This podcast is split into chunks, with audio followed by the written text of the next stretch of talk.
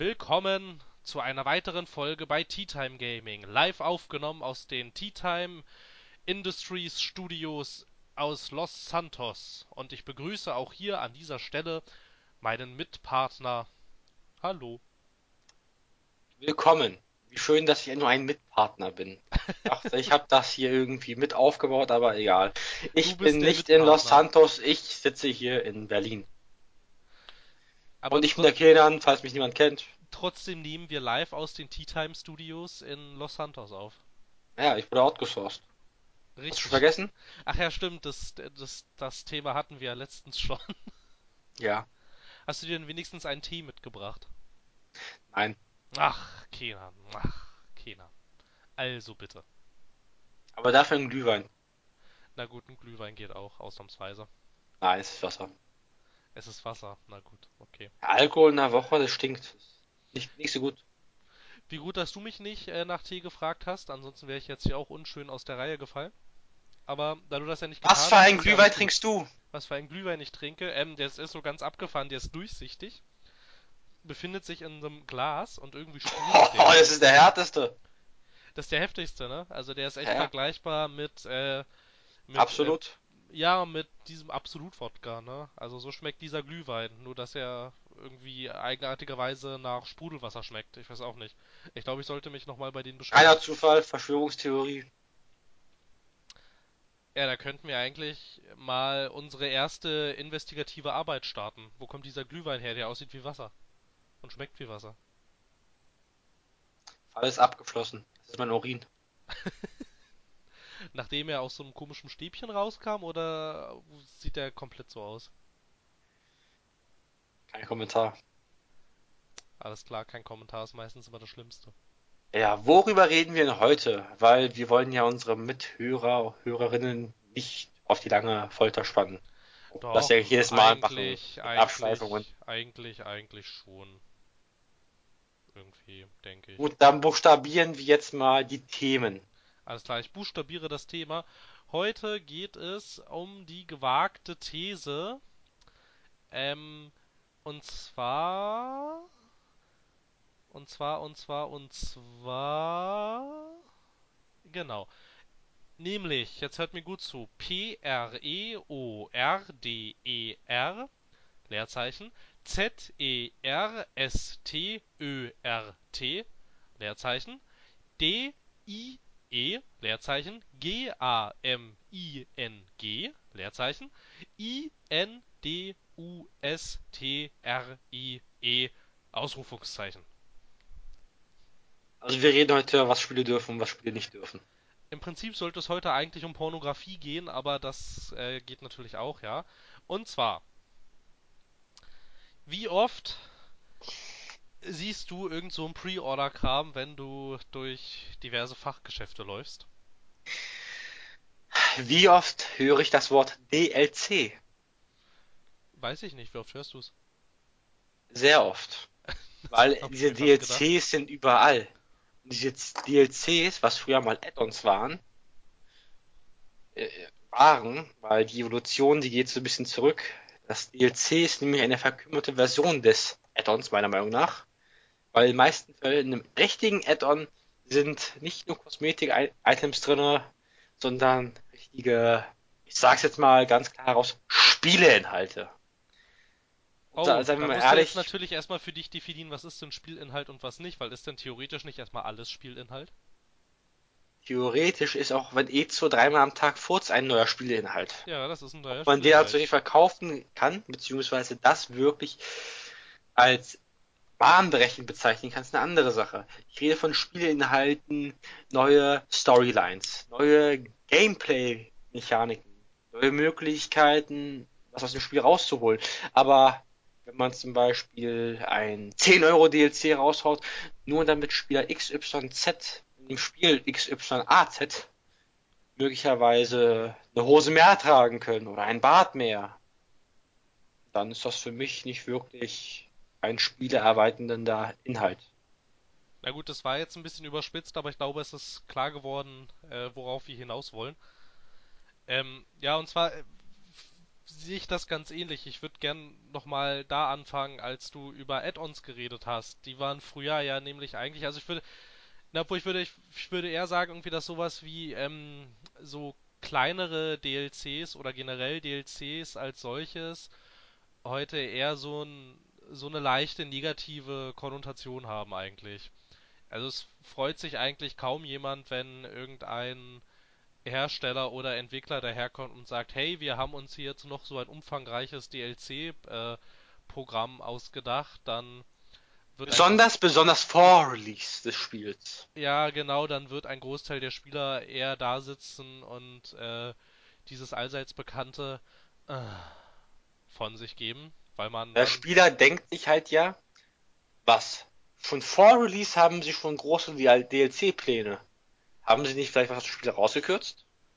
Ja, Könnte nicht möglich sein? Sie, naja, naja, im Prinzip, also äh, von vornherein muss man aber, glaube ich, auch sagen, dass es, dass, dass nie alle Features und alle Level in ein Spiel kommen. Es wird immer überall alles rausgekürzt. Es kommt ja auch ähm, von, das ist ja, das, das gibt's ja nicht nur bei, Fil äh, äh, bei Filmen, ähm, beim, es gibt's ja nicht nur bei Spielen, das gibt's ja auch bei Filmen. Da werden dann ähm, Szenen rausgekürzt, die dann im Nachhinein veröffentlicht werden in irgendwelchen Director's Cuts oder so. Manchmal werden sie auch gar nicht veröffentlicht und ähm,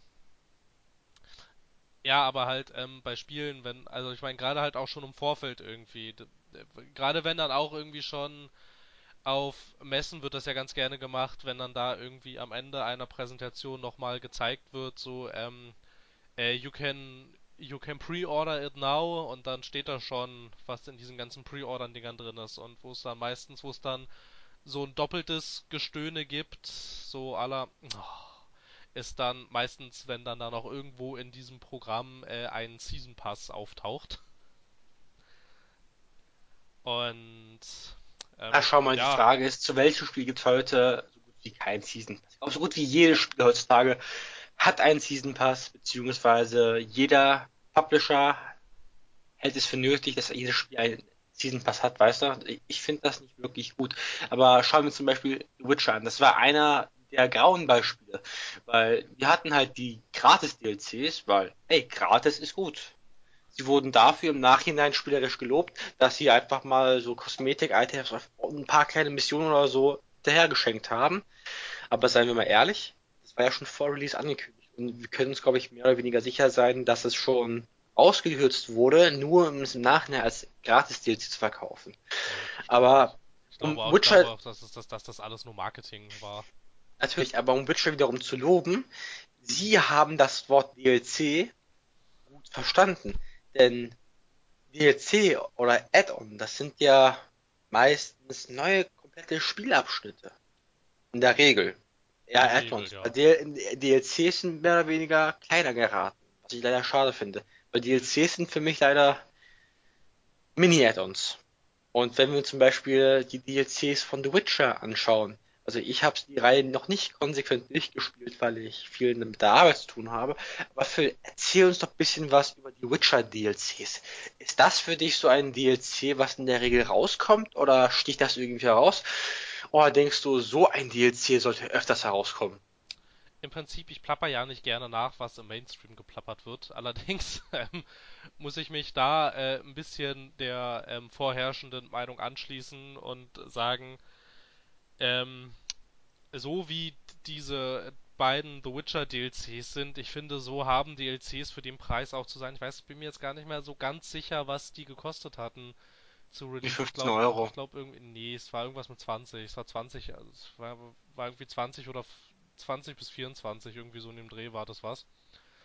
Aber, ähm, ähm, trotzdem, äh, gut, der erste DLC, der war, der war, der war okay der hatte jetzt auch nicht wahnsinnig große Neuerungen. Die haben quasi ähm, die bestehende Karte einfach ein bisschen weiter gen Osten erweitert und da bist du dann hauptsächlich rumgelaufen. Allerdings fand ich die Story ganz, ganz cool. Aber der ähm, zweite DLC, Blood and Wine, der ging ja richtig ab irgendwie. Also da habe ich auch gedacht, ähm, hätte das, also ich weiß nicht, wäre dieses Projekt unter der Regie eines anderen Publishers entstanden, hätten die, glaube ich, einfach gesagt, ähm, wir blasen das Ganze ein bisschen weiter auf und sagen einfach, das ist ein neues Spiel. weil im Prinzip, das war was ganz anderes. Also du kommst dann, du kommst am Anfang, also relativ am Anfang, kommst du gleich direkt in, in ein neues Gebiet. Klar, das ist nicht so groß wie das Hauptspiel, ist ja logisch. Allerdings ist es, ähm, ja, hat schon eine stattliche Größe, ne? Also es ist, ähm, man hat jetzt nicht das Gefühl, das ist hier nur so eine kleine Nebenwelt. Das ist schon, also man hat schon das Gefühl, dass das so ein eigenes, so ein eigener, neuer, mittelgroßer Landstrich ist, in dem auch eine, eine halbwegs umfangreiche Hauptstory erzählt wird. Nebenquests gibt's auch.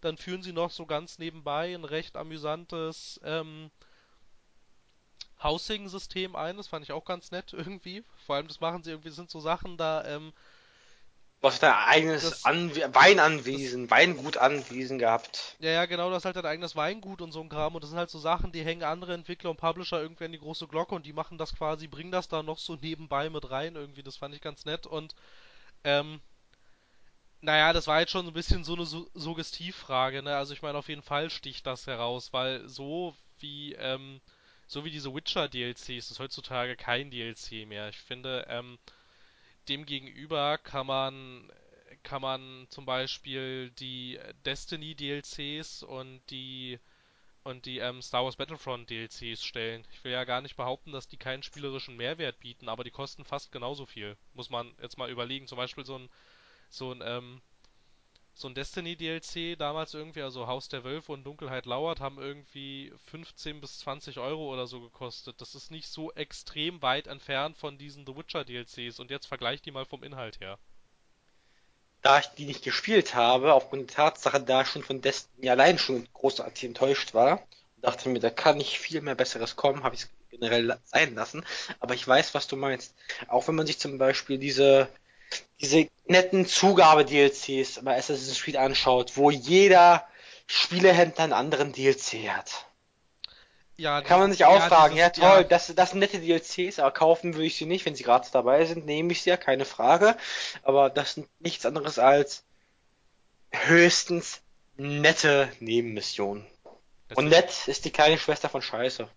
Ja, Muss man sind, halt so sagen. Ja, es sind halt so mal weniger, mal mehr nette Dreingaben. Aber das ist zum Beispiel, ähm, das ist zum Beispiel auch das, das halt äh, sehr extrem aufgefallen ist mir das irgendwie, ich glaube, zu Assassin's Creed Black Flag Zeiten und zu ähm, Watch Dogs Zeiten, also das, das äh, erste Watch Dogs, wenn man sich da mal so ähm, rumgeguckt hat, irgendwie, wenn, kann man sich ja, also kann man sich ja so in verschiedenen Fenstern am, am Rechner mal so nebeneinander legen irgendwie. Dann schaust du im Ubisoft eigenem Shop, wo du es auch in physisch kaufen konntest. Dann schaust du mal irgendwie bei Amazon, bei Mediamarkt und keine Ahnung, was nehmen wir noch? Äh, GameStop und Saturn.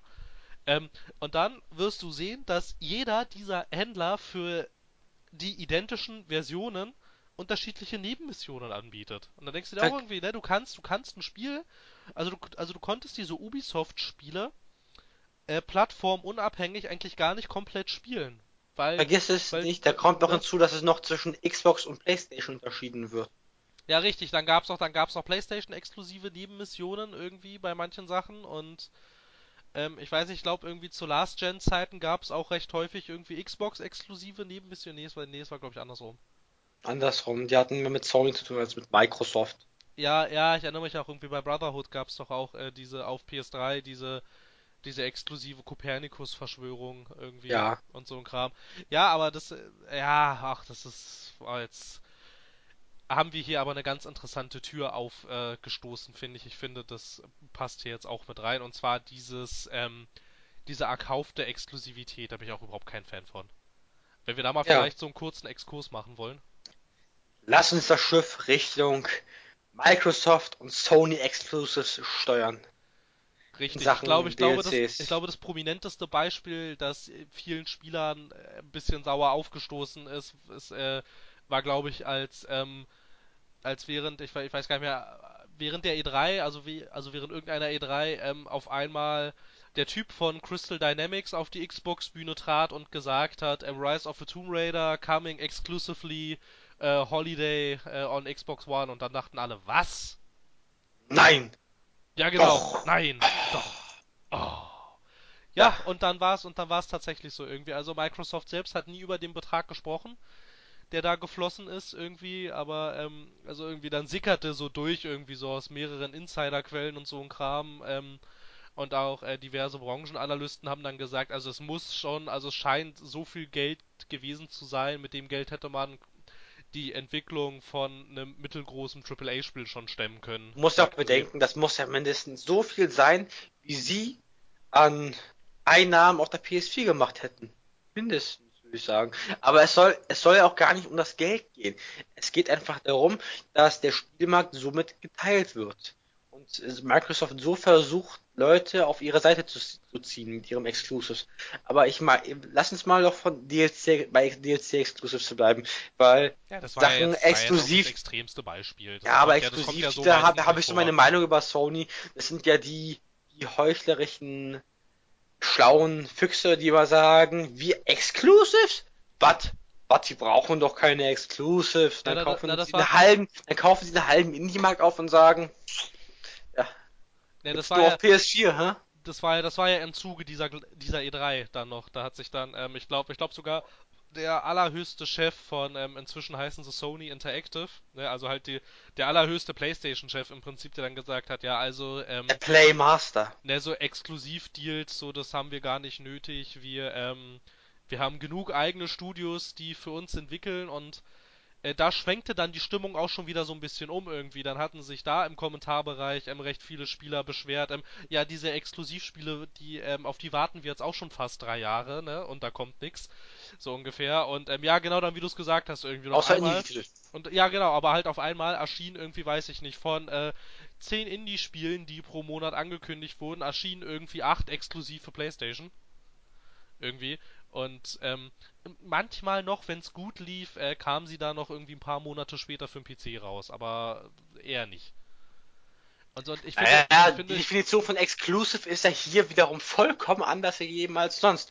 Exclusive heißt mittlerweile für Sony und Microsoft, kommt nicht nur für Sony oder Microsoft raus. Aber für PC später, weil wir hätten das trotzdem gerne. Ja, genau, das war doch auch, das war doch auch ähm, das war doch auch äh, bei diesem, ähm, bei den ähm, Grim Fandango und Day of the Tentacle Remasters irgendwie.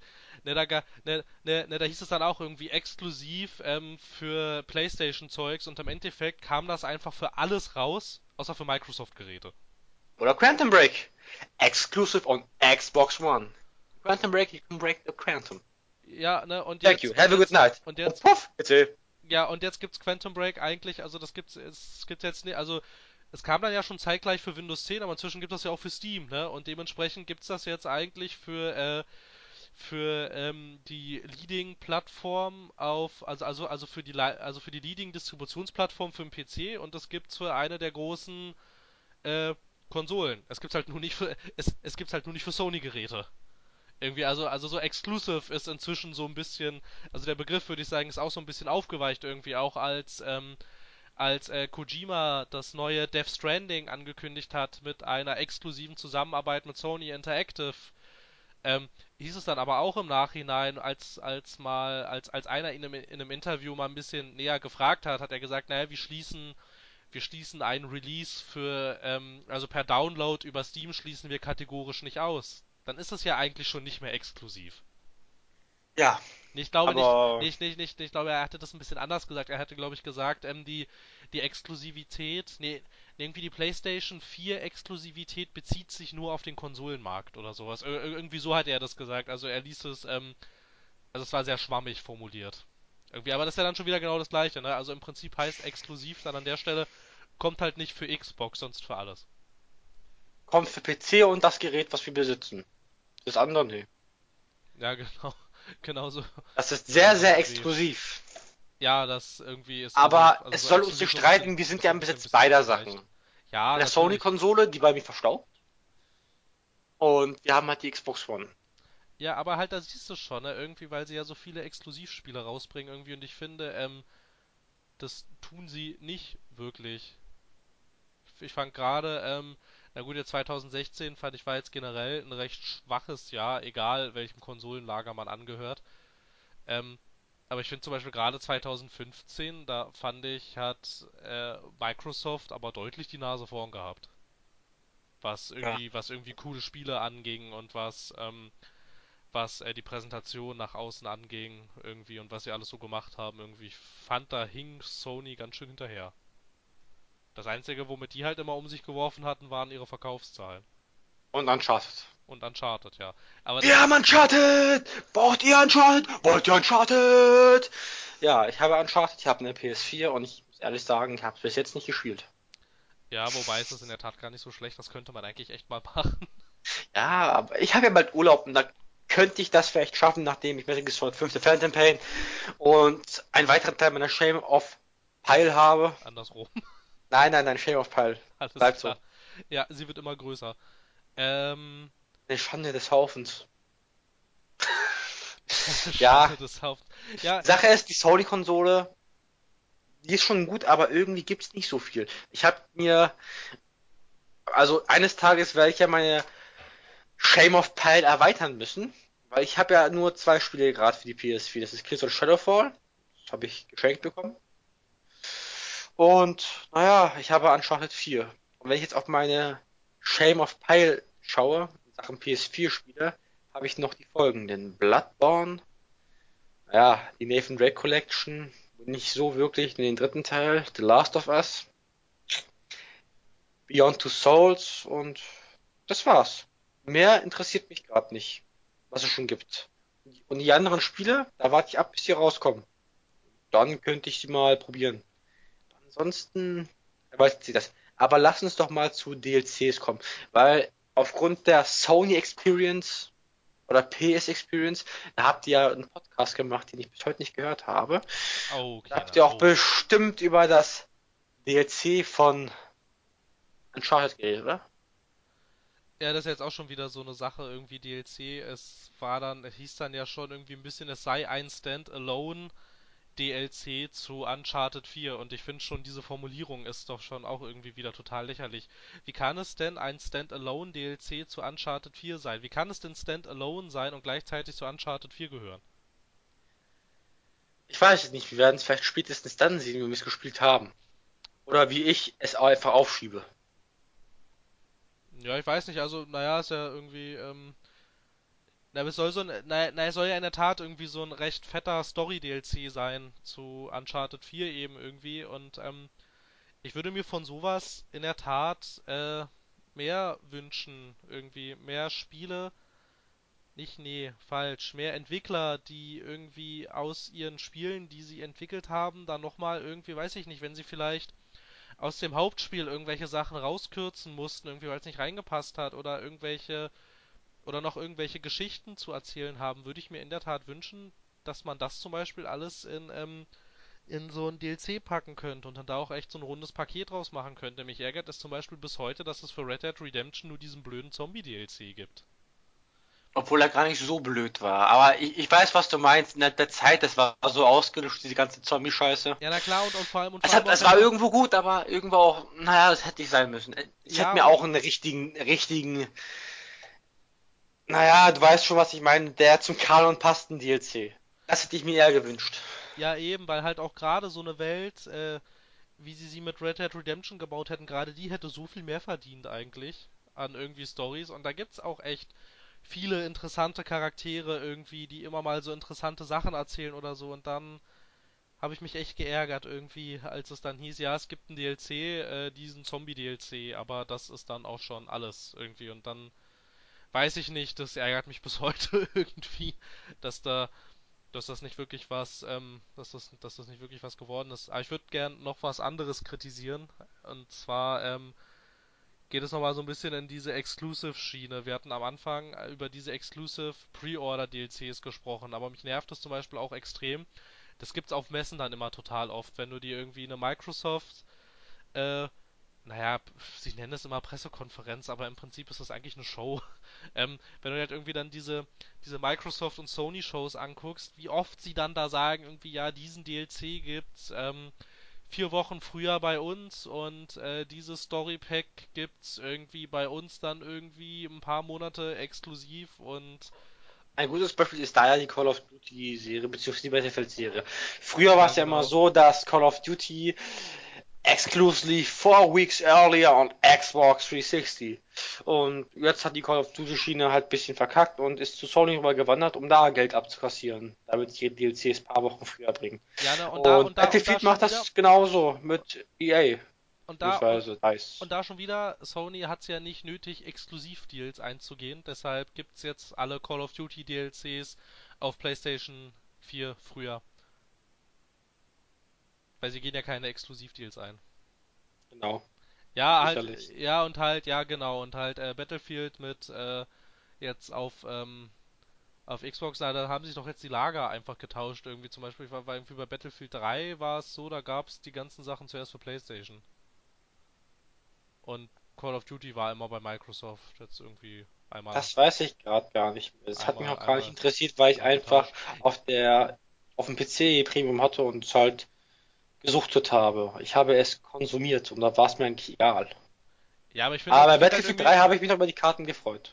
Ja, aber ich finde ja gerade irgendwie sowas irgendwie, das ist doch, ähm, es ist doch jetzt für mich kein Grund, mir eine Konsole zu kaufen, nur weil es jetzt für das System meiner Wahl irgendwelche DLCs früher gibt irgendwie. Also ich meine, warum machen die das? Ich finde das total nervig äh, eigentlich.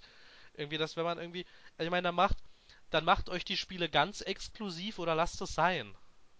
Ja. Aber halt quasi, dass man dann irgendwie bestimmte, dass man dann quasi irgendwie als Konsolenhersteller zu einem Entwickler äh, respektive Publisher geht und sich dann quasi aus dem Spiel so bestimmte exklusive Sachen quasi einfach so rauskauft irgendwie. Das ähm, finde ich extrem problematisch und eigentlich eigentlich dürfte man das nicht unterstützen. Allerdings wüsste ich jetzt auch nicht, wie das funktionieren soll. Ich meine, da müsste man ja theoretisch ähm, allen Leuten sagen, sie sollen jetzt diese Spiele nicht mehr kaufen. Aber dann ähm, wird da wahrscheinlich das Falsche rein, rein interpretiert. Irgendwie, mir geht es auch. Äh, Weil es auch niemals so sein wird, dass niemand niemals nie mehr Call of Duty kaufen wird. Das wird nicht geschehen. Genauso wie mit ja. Battlefield. Du kannst das nicht verhindern und es kann dir eigentlich auch relativ egal sein. Weil, ob die jetzt zwei Wochen mehr oder weniger warten musst, das ist doch scheißegal. Bei, bei Call of Duty ist noch keine Story-DLCs. Das, das juckt doch niemanden. Ja, da geht's ums es, Prinzip. Da geht's ums Prinzip. Ich weiß, dass es um Prinzip geht, aber das Prinzip kann ja eh egal sein, da du auf die Call of Duty-Reihe genauso einen Schiss legst wie ich. Trotzdem geht es ums Prinzip. Darüber will ich eher auch mal eine Folge machen. Der jährliche Verfall der Qualität in den Call of Duty Spielen. Weil da könnte man ein wissenschaftliches Diagramm ziehen. Gut, ziehen wir ein wissenschaftliches Diagramm. Nein, aber trotzdem. Nein, ich habe keine Lust, ich habe schon genug mit Wissenschaft zu tun. Trotzdem geht's, Arbeit. Trotzdem geht's bei solchen Sachen ums Prinzip. Es ist ja das Call of Duty ist ja jetzt auch nur das prominenteste Beispiel. Das ist doch überall irgendwie. Bei jedem größeren Ubisoft oder EA-Spiel, äh, sei es jetzt mit Multiplayer-Aspekt oder nicht, gibt's auf diversen Konsolen immer irgendwelche dämlichen Exklusivdeals. Und ich finde, ich finde diese Entwicklung eigentlich echt höchst problematisch, dass es dir, ähm, na, na, wobei es ja jetzt wieder ein bisschen zurückgegangen eigentlich, aber irgendwie gerade so zu Watch Dogs 1 Zeiten, war es eigentlich kaum möglich, zum Beispiel ein Ubisoft-Spiel tatsächlich richtig komplett zu erwerben. Irgendwie, das ging nicht. Ja, aber da können wir auch wirklich nichts machen und. Ja, trotzdem finde ich es nicht gut. Ich meine, nur weil ich nicht, nur weil ich nichts machen kann, heißt es ja nicht, dass ich es gut finden muss. Da stimme ich dir zu. Also ich finde, finde auch, dass das so. Ich Sachen finde auch viele Sachen nicht gut, muss. aber ich bin ehrlich, des Öfteren kann ich einfach nicht wirklich was unternehmen. Nö, aber trotzdem muss man dann ja nicht ähm, stillschweigend sein. Man kann ja dann trotzdem über die Dinge reden und sie nicht einfach stillschweigend hinnehmen. Naja, Weil dann ändert sich auch nichts. Mich regen diverse Sachen an Ubisoft auf. So, dass die einfach mal kurz und knapp innerhalb Zeit, innerhalb einer kurzen Zeit wirklich ihre Spiele vollkommen kürzen. Sowas wie Rainbow Six Siege. Ich wollte mir das kaufen. Ich wollte mir das sogar pre-ordern, das ganz böse pre-ordern. Aber dann habe ich gelesen, dass ein Monat oder zwei Monate vor Release sie einfach mal, naja, die komplette Kampagne rausgenommen haben, weil sie noch nicht so weit waren. Aber was ich auch wiederum beträchtlich finde, ja. dass man mittlerweile gar keine Ubisoft DLCs mehr kaufen muss. Aus dem feinen, aber triftigen Grund, dass du alles mit Ingame-Währung kaufen kannst. Ja, das stimmt irgendwie. Sie wollen ja jetzt das, was sie bei Rainbow Six Siege irgendwie gemacht haben, also quasi keine Bezahl-DLCs, mehr, das soll sich ja jetzt so weiterführen, sagten sie jedenfalls. Sagten sie. Und ich finde das beträchtlich, ich finde das super. Ja, die Entwicklung finde ich nämlich auch wieder ganz wünschenswert. Da finde ich auch die Entwicklung von, ähm, ähm, von Titanfall 2 ziemlich, äh, ziemlich, ziemlich akzeptabel, indem sie einfach gesagt haben, bei uns gibt's keine Bezahl-DLCs, welcher Art auch immer und so. Und es gibt alles, was für das Spiel im Nachhinein entwickelt wird, wird für den Käufer kostenlos zur Verfügung gestellt. Und ich finde, das ist eigentlich eine recht wünschenswerte Entwicklung. Ich würde gar nicht so weit gehen und behaupten, dass dieser ganze DLC-Kram ähm, so fürchterlich ist irgendwie. Ich finde schon, dass die eine gewisse Daseinsberechtigung haben und ich finde es auch verständlich, wenn ein Publisher Schrägstrich Entwickler nach Release eines Spiels und auch nach der heißen Verkaufsphase eines Spiels nach wie vor mit seinem Produkt Geld verdienen will. Das finde ich ja legitim. Allerdings muss man ähm, echt, also echt aufpassen, dass das nicht irgendwie unschöne Züge annimmt. So zum Beispiel, ähm, äh, zum Beispiel auch äh, dann diese Free-to-Play-Mechaniken, die jetzt immer mehr Einzug in Vollpreisspiele erhalten irgendwie. Da Evolve. Jetzt, dafür, du ja, konntest genau, ja einen Season Pass genau, kaufen. Genau, da fällt mir jetzt gerade dieses, dieses Evolve ein, wo du dir ähm, zum Vollpreisspiel dann noch einen extrem teuren Season Pass kaufen konntest, in dem da nicht mal alles drin war. Ja. So, ne? Und da hört's dann echt auf irgendwie. Wenn du dir halt mal diesen Evolve-Shop angeguckt hast, also damals, als es noch kein Free-to-Play war, damals sah dieser Evolve Ingame-Shop, der hätte aus einem Free-to-Play-Spiel sein können eigentlich. Und die Sachen, die da drin waren, die waren richtig teuer irgendwie. Du musstest irgendwie 11,90 Euro für ein, für ein neues Monster bezahlen. Und ansonsten, ansonsten 15 Euro drin. musstest du bezahlen. 15 Euro für ein Monster. Gut, dann waren es halt 15. Ist ja, ist ja noch schlimmer. Aber Trotzdem es, schlimm es war halt nur, es war halt nur ein Monster, ne? Irgendwie, das war ja nicht mal irgendwie ein Pack oder so, wo noch mehr Zeug drin war. Es war nur das Monster, das 15 Euro gekostet hat. Und da finde ich, ähm, da hört dann aber mein Verständnis für ähm, nachträgliche Monetarisierung aber auf, wenn das solche Züge annimmt. Natürlich, weil du hast das den vollen Preis, also wir halt nicht, aber in der Regel wird der volle Preis für ein Spiel bezahlt, aber du hältst kein volles Spiel. Du hältst einfach nur ein Spiel, was naja, mehr oder weniger nicht so viel Mehrwert hat.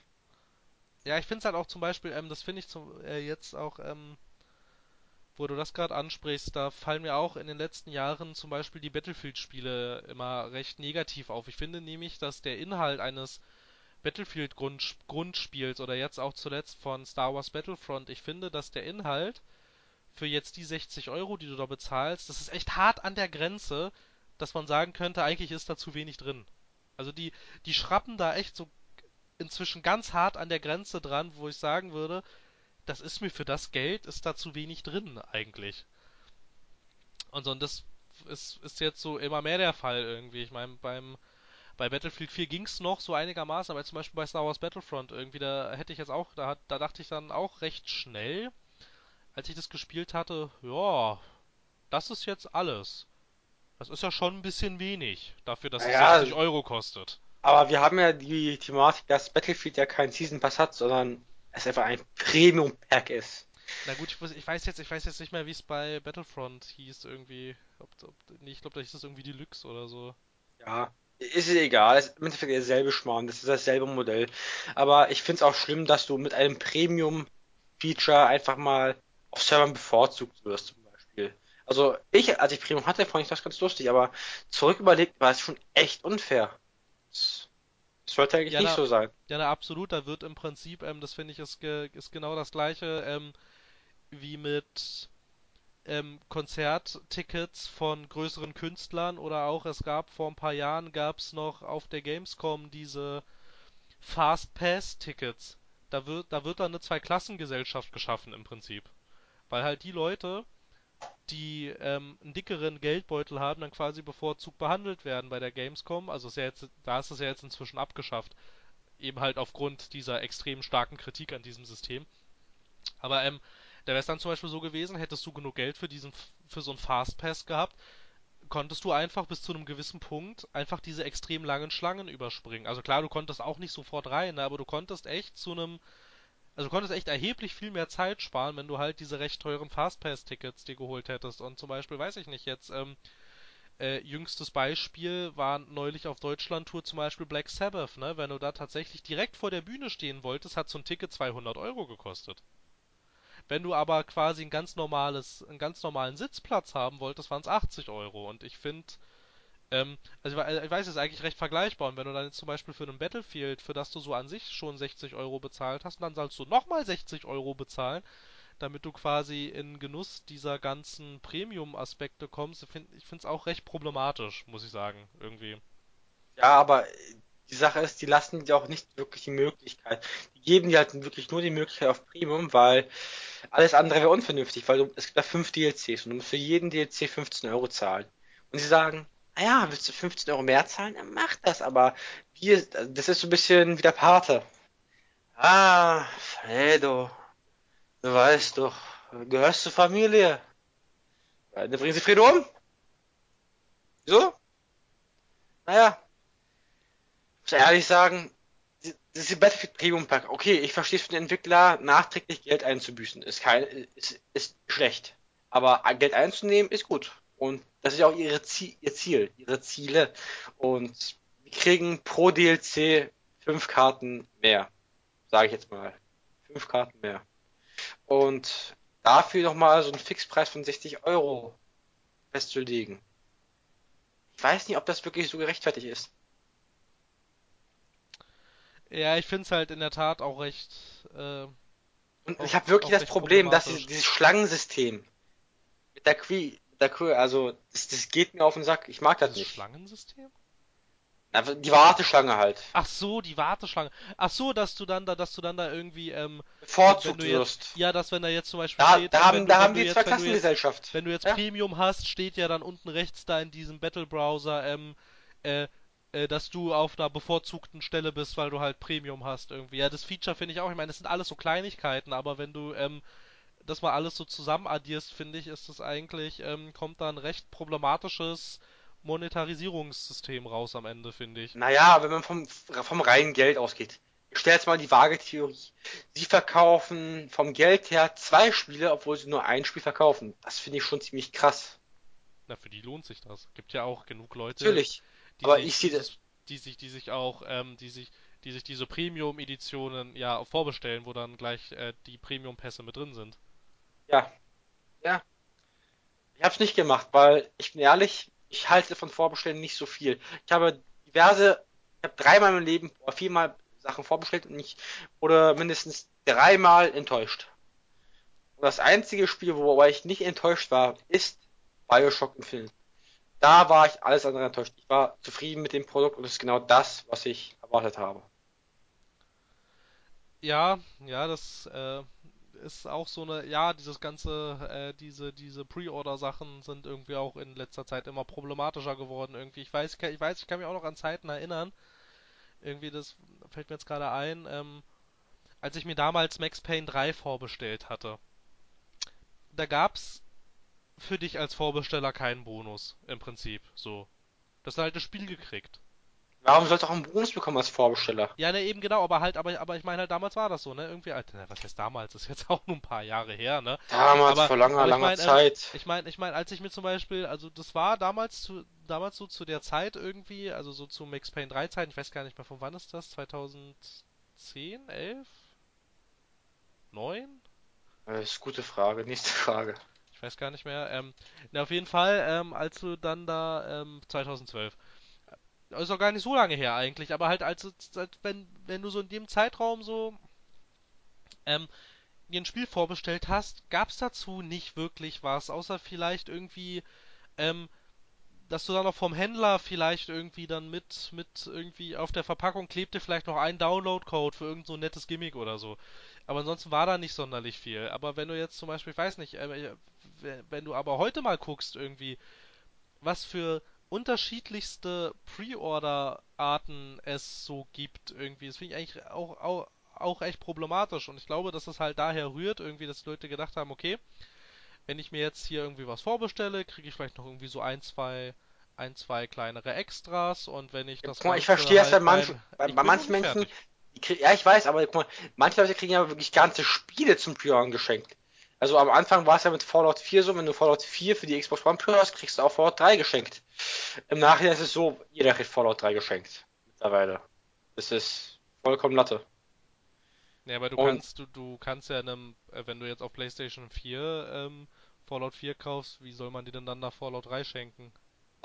Nur für Xbox ist es jetzt so. Ich meine, für die Leute lohnt es sich ja. Keine Frage. Ach so, ach so meinst du das? Da ja. würde ich auch überlegen, das vorzubestellen. Aber mittlerweile ist ja so, du kriegst ja Fallout 4 für die Xbox One, 25 Euro und noch Fallout 3 dazu. Und ich habe mir schon überlegt, das zu kaufen, obwohl ich es schon durchgespielt habe. Aber nur wegen Fallout 3 eigentlich. Das ist dann halt, das ist dann halt schon so ein bisschen, ähm, so ein bisschen ähm, dieser, ja, es hat oh, nicht ums Maul. Es hat jetzt nochmal die, ja, es hat jetzt noch mal diese ähm, etwas stärkeren Ausmaße angenommen irgendwie, als jetzt ähm, X, als jetzt Microsoft da mit dieser Abwärtskompatibilität kam, als es dann auch auf den Messen danach hieß irgendwie, ja, wenn du jetzt zum Beispiel, keine Ahnung, bestell Just Cause 3 vor und du kriegst Just Cause 2 mit dazu. Einfach so, als Gimmick irgendwie, ne? und bestell, keine Ahnung, ja, halt, ähm, hol dir Fallout äh, 4 und du kriegst Fallout 3 dazu und ähm, äh, kauf dir Rainbow Six Siege für die Xbox One und du kriegst Rainbow Six Vegas, den ersten und den zweiten mit dazu und alles und da muss ich dann auch in der Tat zugeben, dass ähm, dann da bei mir auch langsam dann so wieder ähm, dieses System gegriffen hat, dass ich dachte, wow, wenn ich das jetzt hier kaufe, irgendwie so für 30 Euro oder so, dann kriege ich die ganzen Vorgänger noch mit dazu. Irgendwie, das ist dann vielleicht wurscht, ob ich die schon kenne, jetzt bei Rainbow Six Siege zum Beispiel. Ähm, ich kenne Rainbow Six Vegas und ich kenne auch Rainbow Six Vegas 2 schon, aber es ist halt einfach ähm, dieses Gefühl, dass du halt quasi hast, okay, aber wenn ich das jetzt hier vorbestelle, kriege ich nicht nur ein Spiel insgesamt, sondern insgesamt kriege ich für das Geld drei Stück. Und das ist eigentlich ein ziemlich gemeiner ähm, wirtschaftspsychologischer Aspekt, der da der da greift bei dir, ne? Sondern weil das ist dann das ist dann ganz unbewusst irgendwie quasi, dass du dir dann so denkst, hey, cool, da kriege ich noch so und so viel mit dazu und dann bist du halt natürlich eher geneigt, dir das dann äh, dir das dann vorzubestellen. Das dann letzten Endes, wie du halt auch gesagt hast, dass dann ähm, letzten Endes jeder, der Just Cause 3 kauft, den zweiten, also also auf Xbox One jetzt, dass jeder, der das kauft, den zweiten mit dazu kriegt und dass jeder, der Fallout 4 kauft, den dritten mit dazu kriegt und dass jeder, der Rainbow Six Siege kauft, die beiden Vegas-Teile mit dazu kriegt. Irgendwie, das wird ja auch im Vorfeld nicht so nicht so ähm, kommuniziert, ne? Also, ja. na, natürlich nicht. Die wären ja blöd, wenn sie es machen. Sie nennen sie es ja auch Bonus. Ja, es ist ja dann, es ist ja dann dieser Pre-Order-Bonus, dass du dann quasi die und die Spiele noch mit dazu kriegst. Ich weiß gar nicht mehr, ich wollte noch irgendwas sagen, bevor du mich unterbrochen hast. Das habe ich jetzt natürlich vergessen. Verdammt. Denkst du, dass das Pre-Ordern oder Bestellen von Season Pässen die Gaming-Industrie zu Neige bringt? Mindestens von der, Qual von der Qualität der Spiele an sich. Nicht der DLCs, sondern allein von der Qualität der Spiele. Ich glaube, es macht sie tendenziell langsam aber sicher für den Käufer eher eher unattraktiver, weil du halt quasi ähm, irgendwann das Gefühl hast, also jedenfalls habe ich das Gefühl manchmal, dass ich ähm, halt quasi denke, jetzt, jetzt zum Beispiel, wenn wir jetzt dieses EA-Beispiel nehmen, ich kaufe Battlefield für 60 Euro und dann wird mir aber permanent irgendwie auf Origin oder im ähm, Battlelog die ganze Zeit ähm, sagt mir das Spiel aber, du hast mich zwar gekauft, du kannst mich aber nicht komplett benutzen. Wenn du mich komplett ja. benutzen willst, bezahl bitte nochmal 60 Euro, dann kannst du alle meine Features benutzen. Und ähm, so ähnlich finde ich, ist das auch mit Season Passes irgendwie. Also ich meine, auch selbst wenn sie mich jetzt erstmal nicht so sehr interessieren, wie zum Beispiel bei Mafia 3 jetzt das erstmal der Fall ist, aber ich glaube, sobald ähm, diese ganzen Mafia 3 ähm, Story-Dinger mit ähm, jetzt mit rauskommen und dann vielleicht auch in der Berichterstattung wieder davon die Rede ist, dann glaube ich, würde würde es mich dann glaube ich auch stören, dass ich die nicht kenne irgendwie quasi. Halt einfach aus dem Aspekt irgendwie, dass wenn du jetzt zum Beispiel ein Spiel gekauft hast und jetzt kommen da irgendwelche Zusätze, die du jetzt aber noch irgendwie für recht viel Geld, ich meine, inzwischen sind ja DLCs auch ganz schön, also recht, recht happig, finde ich, für das, was drin ist. sind Makrotransactions.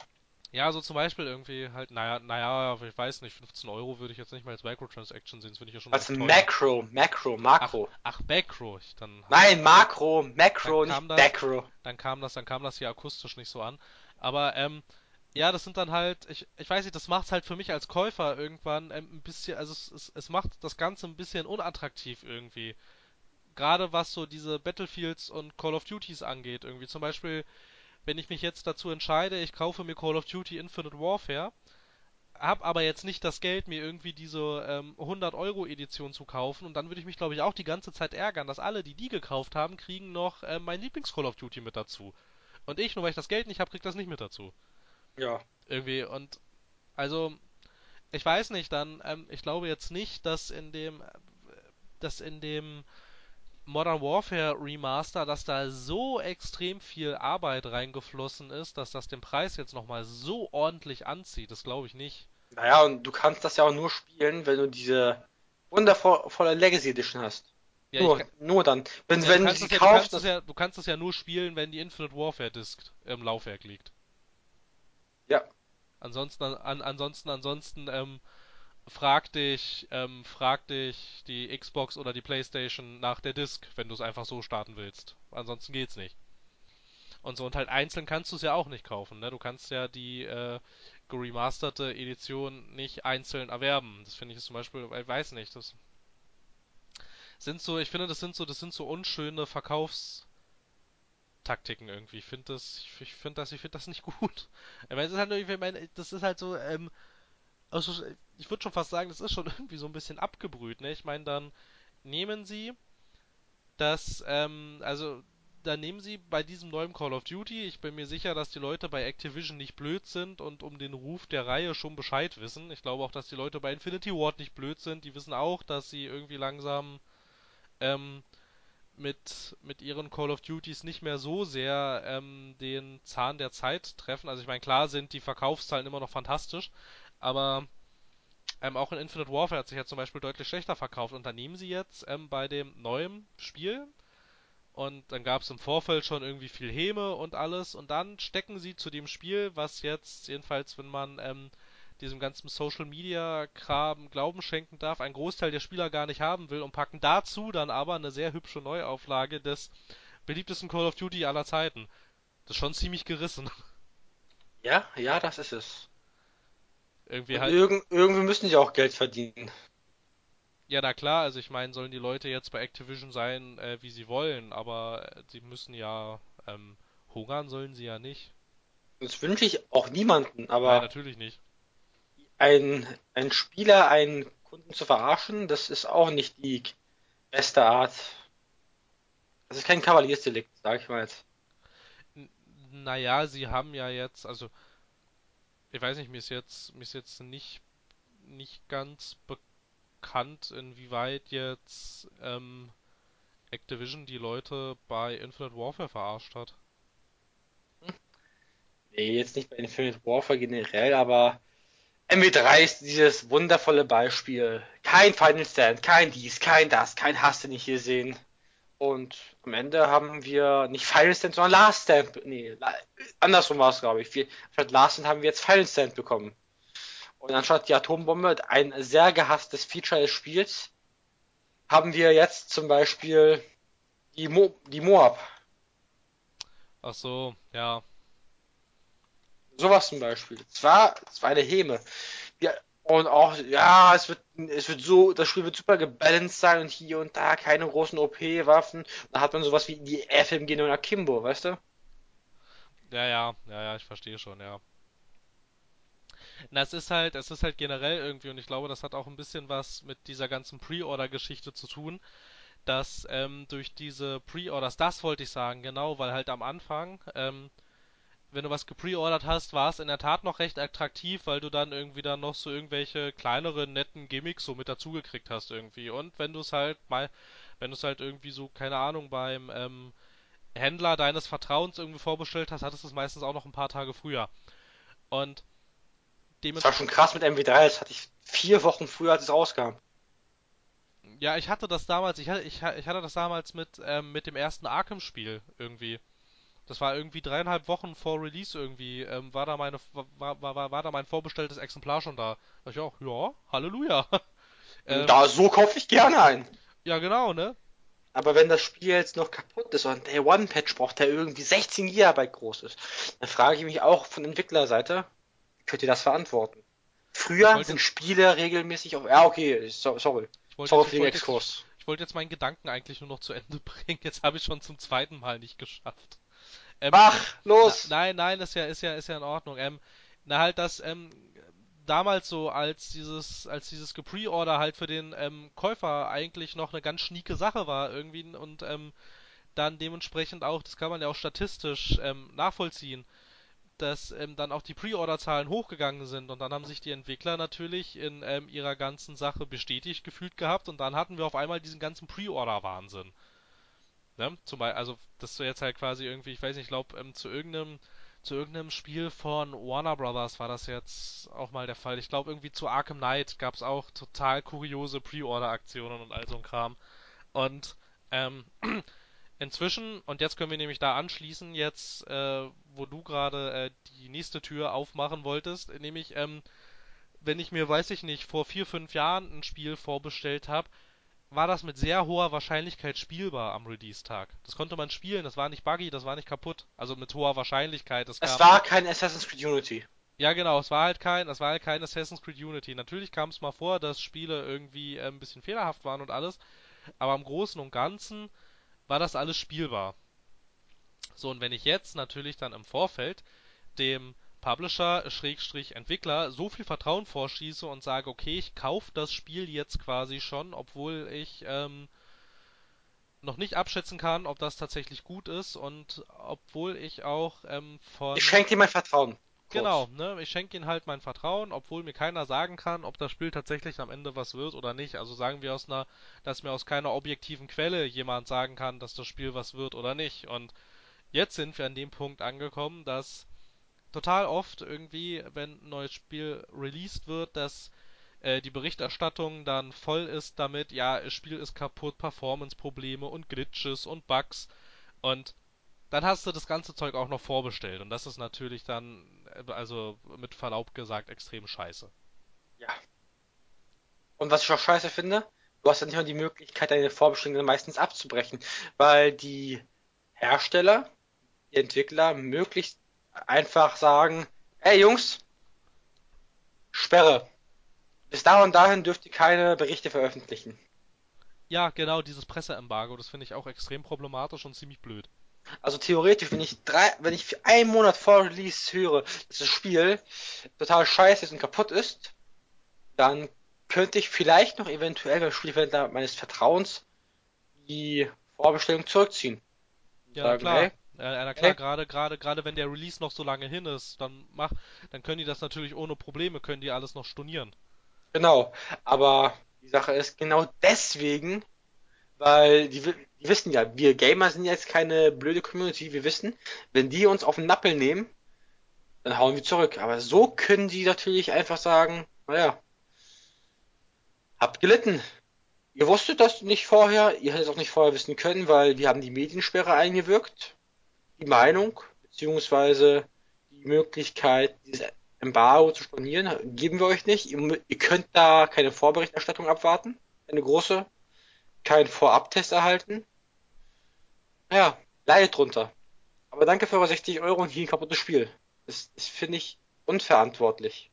Also wird das natürlich nicht kommuniziert da, ne? Aber äh, aber so fühlt es sich an. Ja, so fühlt es sich an, in der Tat. Ich finde jetzt auch. Ähm, es fühlt sich an wie die Szene aus Pulp Fiction mit Z. Ähm, das verstehe ich jetzt nicht. Das muss ich nicht weiter erörtern. Wie die Szene aus Pulp Fiction mit Z? Z, Marcellus Wallace. Ja, ja, schon klar. Im Laden. Ach so, ah, jetzt verstehe ich. Ah. Ah. Ah, jetzt habe ich verstanden, was du meinst. Ja, aber wir wollen auf iTunes nicht ab 18, ne? Also. Deswegen habe ich nur Marcellus Wallace gesagt. genau. Ähm, nee, aber ich weiß halt echt, was du. Äh, also, Super Film! Mein, also ich meine, irgendwie das heftigste bei der ganzen Sache war ja zum Beispiel, also ich glaube, das äh, die letzte heftigste ähm, kaputte Spielsache, die mir jetzt momentan so einfällt, das war damals dieser extrem katastrophale Arkham Knight PC Release. Wo sich dann ja auch. Damals, doch gar nicht so lange her. Ja, das war letztes Jahr, glaube ich. ähm, aber halt, äh, wo sich dann ja auch noch im Nachhinein tatsächlich herausstellte, dass irgendwie ähm, an dieser PC-Portierung von diesem doch in der Tat sehr großem Open-World-Spiel, das haben irgendwie zehn Leute gemacht, ne? Haben das für den PC portiert. Dafür ist es respektabel. Und dann, naja, aber ich meine, und dann auch nicht noch, und dann auch nicht mal bei Warner Brothers selbst, sondern irgendwie, ich glaube, das waren irgendwie Iron Galaxy Studios oder so, die eigentlich Killer Instinct irgendwie jetzt für Microsoft weiterentwickeln. Und ähm, das ist halt zum Beispiel auch so eine Sache gewesen. Mir kann jetzt keiner, keiner bei Warner Brothers kann mir jetzt sagen, dass die das nicht gewusst hätten. Dass die PC-Version in diesem in diesem ähm, miserablen Zustand war. Die haben die einfach wohlwissentlich so veröffentlicht und haben gedacht, naja, gut, ähm, vielleicht ist es ja bei einem Großteil der Leute nicht so schlimm und wir können dann im Nachhinein irgendwie noch Patches hinterher schieben. Ich bin mir sicher, dass ich, also ich glaube, ich glaube nicht, dass die da, ähm, dass sie da so blöd sind und nicht merken, dass das Spiel so nicht spielbar ist. Ich bin mir schon sicher, dass das, ähm, dass da beide, dass man da beide Augen zugedrückt hat. Und dann. Bin mir auch ziemlich sicher, dass es gar, dass es nicht mal wirklich richtige In-Prozess-Kontrollen gab. Also, In-Prozess-Kontrollen, ich arbeite in einem Pharmakonzert, da wird halt während während der Verarbeitung immer geprüft, Wirkstoff wirkt, Wirkstoff wirkt nicht und hier und da und hast du nicht gesehen, ist das überhaupt, kann man das so auf den Markt bringen? Und ich glaube, genau das ist mit Arkham Knight nicht passiert. Ja, ja, ja das glaube ich nämlich auch. Und dann ging es ja tatsächlich sogar so weit, dass äh, sie die PC-Version ja wieder tatsächlich vom Markt genommen haben. Jeder sein Geld erhalten hat. Ja, wenn man dann wollte. Und dann fand ich, und irgendwie, das fand ich dann auch irgendwie total blöd, irgendwie, dann hieß es, nach dem Relaunch von der PC-Version gab es dann ähm, nochmal ein Statement, ich glaube von von ähm, dem von dem Leiter von Rocksteady, also die, die das Spiel eigentlich entwickelt haben, die meinten, ähm, dass die PC-Version von Arkham Knight niemals völlig fehlerfrei sein wird und als Entschuldigung kriegt man jetzt die ganzen anderen Batman-Spiele geschenkt. Allerdings frage ich mich jetzt jemand, der jetzt so sehr auf den Release von Batman Arkham Knight hinfiebert, wer hat denn dann die anderen Arkham-Spiele nicht alle schon gespielt? Also ich fand auch diese Geschenkaktion dann ein bisschen, naja. Nehmen wir als bestes Beispiel den Onkel. Hat er sich gefreut, als er. Okay, der hat auf Konsole gespielt, ja, ja. Hm, ja. Na, auf, na, na, ich... na, auf Konsole war das Spielerlebnis fantastisch. Ja, aber ich kann mir sicherlich vorstellen, dass Christian nicht wirklich sich erfreut hätte, das so eine kaputte Version zu spielen. Na, niemand freut sich darüber. Ich meine, stell dir mal vor, ich hätte es jetzt, ich hätte es jetzt für den PC irgendwie vorbestellt gehabt, irgendwie, weil man dann, weil die Hardware-Anforderungen, die offiziellen, die sind jetzt auch nicht so utopisch eigentlich, aber und, mein PC liegt da auch drin. Trotzdem ist es unspielbar auf meinem System. Es funktioniert da, also, also, da, also da funktioniert auch jetzt, ne? Also wenn du die aktuellste Version hast und auch diese speziellen Nvidia-Treiber dafür installiert hast, da funktioniert nichts. Also da, also das ist wirklich unspielbar. Das kann man echt, das, das kann man echt nicht machen eigentlich.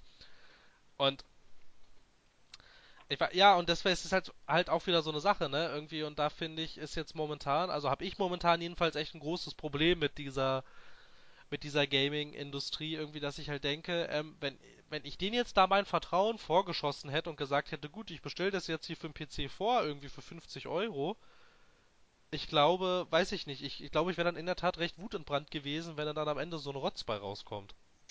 Ja, ja, ja. Aber es ist doch ähnlich mit Early Access Spielen. Ja, ich weiß nicht, ganz oft ärgert man sich, warum so etwas schlampig programmiert ist. Warum? Man, man, man haut dir noch so viel Geld in den Rachen. Und wenn wir zum Beispiel das wundervolle Beispiel Early Access und Ark Survival Evolved anschauen. Das sieht schön aus. Beim PC liegt ja noch in den Anforderungen, aber seien wir mal ehrlich, es ist so schlampig programmiert. Dein PC liegt ja auch noch deutlich über meinen, meinem in den Anforderungen und erzähl doch mal, wie ist deine Spielerfahrung mit Ark Survival Evolved? Was Survival of the Fittest? Naja, so laut offiziellen Systemanforderungen sollte ich das auch hoch, auch hoch, äh, Möbelwagen, sollte ich das auf hohen Grafikeinstellungen schaffen können. Ich krieg mit Ach und Krach so 30 Frames per Second hin, wenn ich alles auf Mittel stelle. Und an sich muss ich sagen, ähm, wenn's, also wenn das Spiel dann läuft, ist es bei mir in der Tat sehr hässlich. Aber äh, wenn es, wenn es denn funktioniert, finde ich, ist es eigentlich echt ein ziemlich cooles Spiel eigentlich. Ich finde, da steckt auch extrem viel Potenzial drin. Also ich bin jetzt nicht so ein nicht so ein Fan von diesen ganzen Survival-Titeln. Ich finde, das äh, sollte man vielleicht noch dazu sagen. Also mit so, gerade mit so Survival und Crafting, da kann man mich eigentlich jagen mit, mit dem Zeug, weil ich. ich, ich Survival jagen. Witzig, nee, weil ich mag das eigentlich überhaupt nicht. Ne? Und das ist da, und das ist tatsächlich ein Survival-Crafting-Spiel, dem ich recht viel abgewinnen kann. Und ähm, ja, aber äh, dann wäre da halt diese hundsmiserable Performance. Und da haben wir jetzt noch so eine Sache. Da läuft das Spiel nicht so gut und dann entwickeln sie erstens so ein Free-to-Play Battle Royale Tribute von Panem Ding irgendwie. Damals hatte ich mich dann schon gefragt, irgendwie, dass der Zustand von Ark wirkt jetzt nicht so, als hätten sie Leute übrig, irgendwie, die gerade nichts zu tun haben. Äh, theoretisch finde ich, könnte da eigentlich jeder dran arbeiten, dann wird es vielleicht auch jetzt mal ein bisschen schneller vorangehen. Und dann, was mich echt am allermeisten geärgert hatte, dann bringen sie auf einmal so ein Bezahl-DLC raus mit Inhalten, die in der eigentlichen Ark Produktbeschreibung auf Steam stehen. Für die musst du jetzt aber bezahlen. Nochmal extra. Nochmal, das habe ich, hab ich nicht ganz verstanden. Na, es gibt ein Arc-DLC. Irgendwie Scorched ja, Earth äh, so. Scorched Earth, ja. Ja, und das sind, und irgendwie diese ganzen Wüsteninhalte und so wurden auf der eigentlichen Arc-Produktseite fürs fertige Spiel versprochen. Jetzt kosten sie allerdings Geld. Also nochmal mehr Geld. Und Aber bei Arc kann ich das irgendwo nachvollziehen, weil das Entwicklerstudio muss, musste ja eine Klage abfinden und da hatten sie schon ganz viel Geld nötig. Ja, es war ja auch recht teuer, aber dann hätten sie es so kommunizieren sollen. Da, da gebe ich dir recht. Wir haben ja diese Diskussion schon mal geführt. Ja, es kommt mir auch irgendwie bekannt vor. Ja. Als hätte ich dir das, als hätte ich dir das schon mal gesagt. Nee, aber ich finde, dann hätten sie es wirklich so kommunizieren müssen. Dann hätten sie wirklich sagen sollen, hey, ähm, wir haben es nötig, tut mir leid, aber ja, ne, wir haben's, wir haben's, wir läuft das nicht mehr. Ja, genau, wir haben es nötig und wir brauchen jetzt das Geld, ansonsten können wir unsere Mitarbeiter nicht mehr bezahlen und müssen das Projekt einstellen. Tut uns leid, ist jetzt aber leider so. Dann okay. Aber einfach so mir nichts, dir nichts mit so einem Arc-DLC um die Ecke zu kommen, während sich das eigentliche Spiel immer noch in einem hundsmiserablen Zustand befindet. Ähm, ich weiß nicht, das lässt jetzt auch nicht so auf Vertrauen hoffen irgendwie. Und ich meine, gerade bei Early Access ist es ja jetzt auch schon wieder so eine problematische Sache. Ich meine, ich glaube, ich habe irgendwie drei oder vier Early Access Titel gekauft, die überhaupt nicht zu Potte kommen. Irgendwie. Weil ich halt dachte, hey, das ist ein cooles Spielkonzept, das unterstütze ich doch jetzt schon mal irgendwie. Ich finde die Vision der Entwickler cool und mich würde es freuen, wenn ich da mal das ganze Spiel sehen kann und jetzt passiert da einfach nichts. Ja, ich glaube, ich habe mir zwei gekauft. Ark, weil es gerade lustig war und was noch, das war Forest. Bei The Forest haben wir beide noch. Na gut, da passiert ja jetzt wenigstens inzwischen mal ein bisschen was, aber bei The Forest ja hatte ich auch echt äh, zwischendurch mal lange das Gefühl, irgendwie machen die da eigentlich überhaupt noch irgendwas, außer so obligatorisch mal ein paar Bugs fixen. Also ich meine, Ja, Tat machen sie. Sie haben in letzter Zeit eine, einen Teil einer Story hinzugefügt, also um den kleinen Timmy und hier und da und hast nicht gesehen, viele Bugfixes, sie haben die Höhlensysteme erweitert, sie haben die Map bisschen erweitert, die arbeiten schon. Das kann man ihnen nicht unterstellen. Und genauso wenig kann man es den Leuten von Ark Survival Evolved unterstellen, dass sie nicht arbeiten, aber sie arbeiten leider nicht an dem, was wir gerne hätten, was sie arbeiten sollen, nämlich an einem gut programmierten Spiel, was auch mal auf Systemanforderungen läuft, die sie einem Versprechen, versprochen haben und nicht irgendwas, was in ferner Zukunft liegt. Ja, eben, genau. Ich, ich, ich meinte ja auch nur, dass ich das Gefühl bei The Forest irgendwie nur vor einer Zeit hatte. Ich meine, die hatten ja jetzt ähm, vor ein paar Tagen dieses ähm, quasi das Story-Finale äh, released, quasi, also dass du das Spiel jetzt im Prinzip durchspielen kannst. Allerdings, ähm, das ist ja auch noch nicht die gesamte Geschichte, das hatten sie auch gesagt, da kommt ja jetzt, also ähm, das in der fertigen Version dass es da also quasi so eine richtige Storyline geben soll. Und jetzt kannst du halt quasi schon das Finale angucken. Ich unterstelle den ganzen Leuten ja auch nicht, dass sie nicht arbeiten. Es mag ja sein, dass sie arbeiten, aber es kommt nach außen nicht so rüber. So wirklich. Ja, da stimme ich dir schon zu, weil du siehst Patch für Patch immer Alpha, Pre-Alpha, so und so 0,001. Hier und da und hast du nicht gesehen. Ja, ich gebe dir recht, das ist irgendwo frustrierend. Und ich kann das voll und ganz nachvollziehen, warum man da irgendwie keinen Bock drauf hat. Ja, ich meine, so, ne, ja, sorry, wollte ich nicht unterbrechen. Wir haben ja schon unser Geld dafür ausgegeben.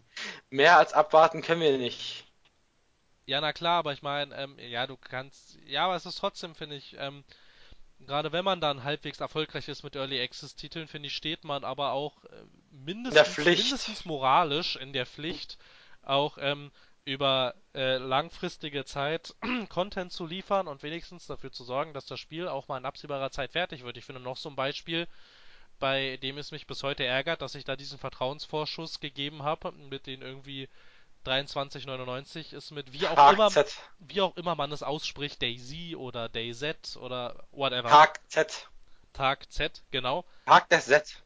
Da fand ich es nämlich auch, da war das, da war das gleiche, ähm, wie ich es gerade schon gesagt hatte, ne? Da fand ich die Idee cool und dachte auch, na gut, da steckt jetzt irgendwie, also Bohemia Interactive, die sind das ja, das ist ja jetzt auch kein No-Name, ne? Arma, die, die haben, haben gemacht was. und die haben Äh, die hatten damals die Operation Flashpoint Spiele für Codemasters gemacht und sowas. Also sind jetzt keine, das sind jetzt keine Nullen in dem Sinne. Und bei äh, Daisy frage ich mich aber auch in der Tat, was machen die eigentlich da den ganzen Tag? Irgendwie, weil wenn du da mal guckst, irgendwie, was da im Jahr an ähm, was da im Jahr in der Berichterstattung an irgendwelchen News rauskommt mit den ganzen Updates oder so, und dann liest du dir diese Update-Notes oder Patch-Notes durch und dann liest du, was da drin steht, dann fragst du dich auch, was machen die eigentlich den ganzen Tag? Drehen die Däumchen? Also mich würde mich, würd, mich würd echt mal in der Tat interessieren, wo da dieses große Problem ist irgendwie. Weil das ist ja echt eins dieser aktuellen Early Access Titel, die kommen ja gar nicht zu Potte. Irgendwie, und das ist ja schon ewig in Entwicklung. Das ist ja, das war ja sogar noch in Entwicklung, da hat ja Dean Hall noch bei Bohemia Interactive gearbeitet. Das macht er jetzt lang, auch schon, lang ist es her. Ja, das macht er jetzt ja auch schon fast ein Jahr nicht mehr. Irgendwie. Und äh, ja, also, also da ärgert es mich auch irgendwie inzwischen, dass ich da diesen Vertrauensvorschuss gegeben habe. Vor allem, ich fand, das war für einen Early Access Titel, ich meine, es waren irgendwie, das waren glaube ich ein bisschen mehr als 23,99. Fand ich für Early Access, fand ich das schon echt viel. Aber da ich dachte halt, na gut, machst du halt mal. Und weiß nicht, das sind halt alles so Vorfälle irgendwie, die jetzt zum Beispiel mich als Käufer ähm, echt sehr viel skeptischer und vorsichtiger gemacht haben. Irgendwie, ich bestell fast gar nichts mehr vor, eigentlich. Weißt du, ich sag dir so, wie es ist. Mafia 3 wird wahrscheinlich das. Ich kann es jetzt so nicht sagen, weil es vielleicht nicht stimmt. Aber es wird eventuell das letzte Spiel sein, was ich so mit so einem Eifer vorgestellt habe. Ja, Weil, das ist auch völlig legitim. Ich hätte jetzt auch, ich würde, ich, ich, hätte jetzt auch so im Nachhinein irgendwie äh, gesagt gehabt, das hätte man nicht vorbestellen sollen. Ja.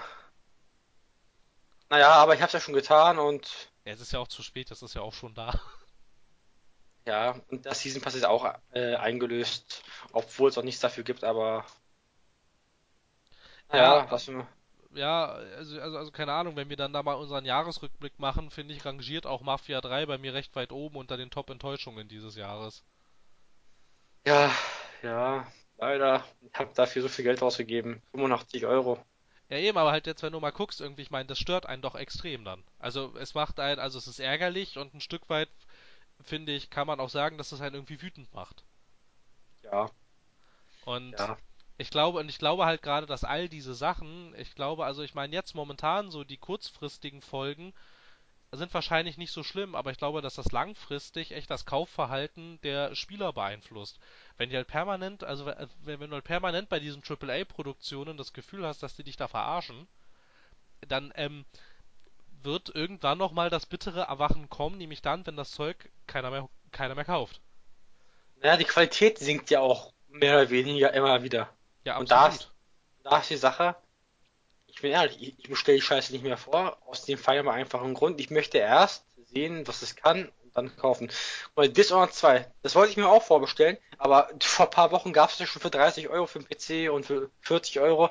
So kurz nach Release wurde es einem hinterhergeworfen. Und ich habe es mir auch da nicht gekauft, weil ich möchte erst mal ein Pile of Shame arbeiten und dann kaufe ich mir Dishonored 2. Obwohl ich sogar sagen würde, nach dem, was ich gesehen habe an Gameplay ist auch noch 2 eines der besten Stealth-Spiele 2016.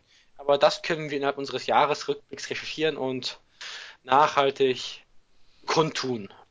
Na, aber ich finde, ähm, was man ja auch schon sieht irgendwie, ne, ähm, was diese Enttäuschung angeht, ähm, da hatten wir auch schon kurz, äh, na, naja, nee, kurz nicht, wir hatten eine ganze eigene Folge drüber, aber wir, wir hatten ja auch schon über, ähm, über diesen äh, AAA-Herbst geredet und haben ja auch in der Tat festgestellt, irgendwie kauft das keiner.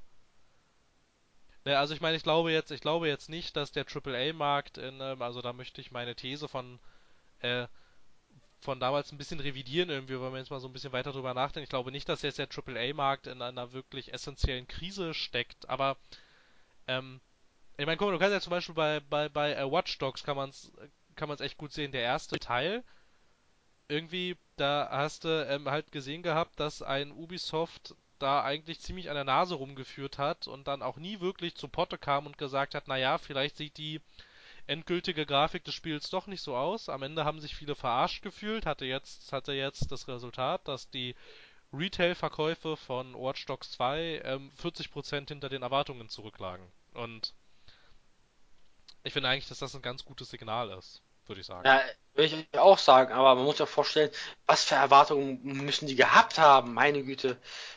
So viel Kohle, also haben die erwartet. 25% weniger. Der erste Watch Dogs hat sich super verkauft, aber aus dem Fall einfach Grund, weil sie einen einfach mal einem mehr oder weniger ins Gesicht gelogen haben und der Hype einfach bei den Leuten eine zu große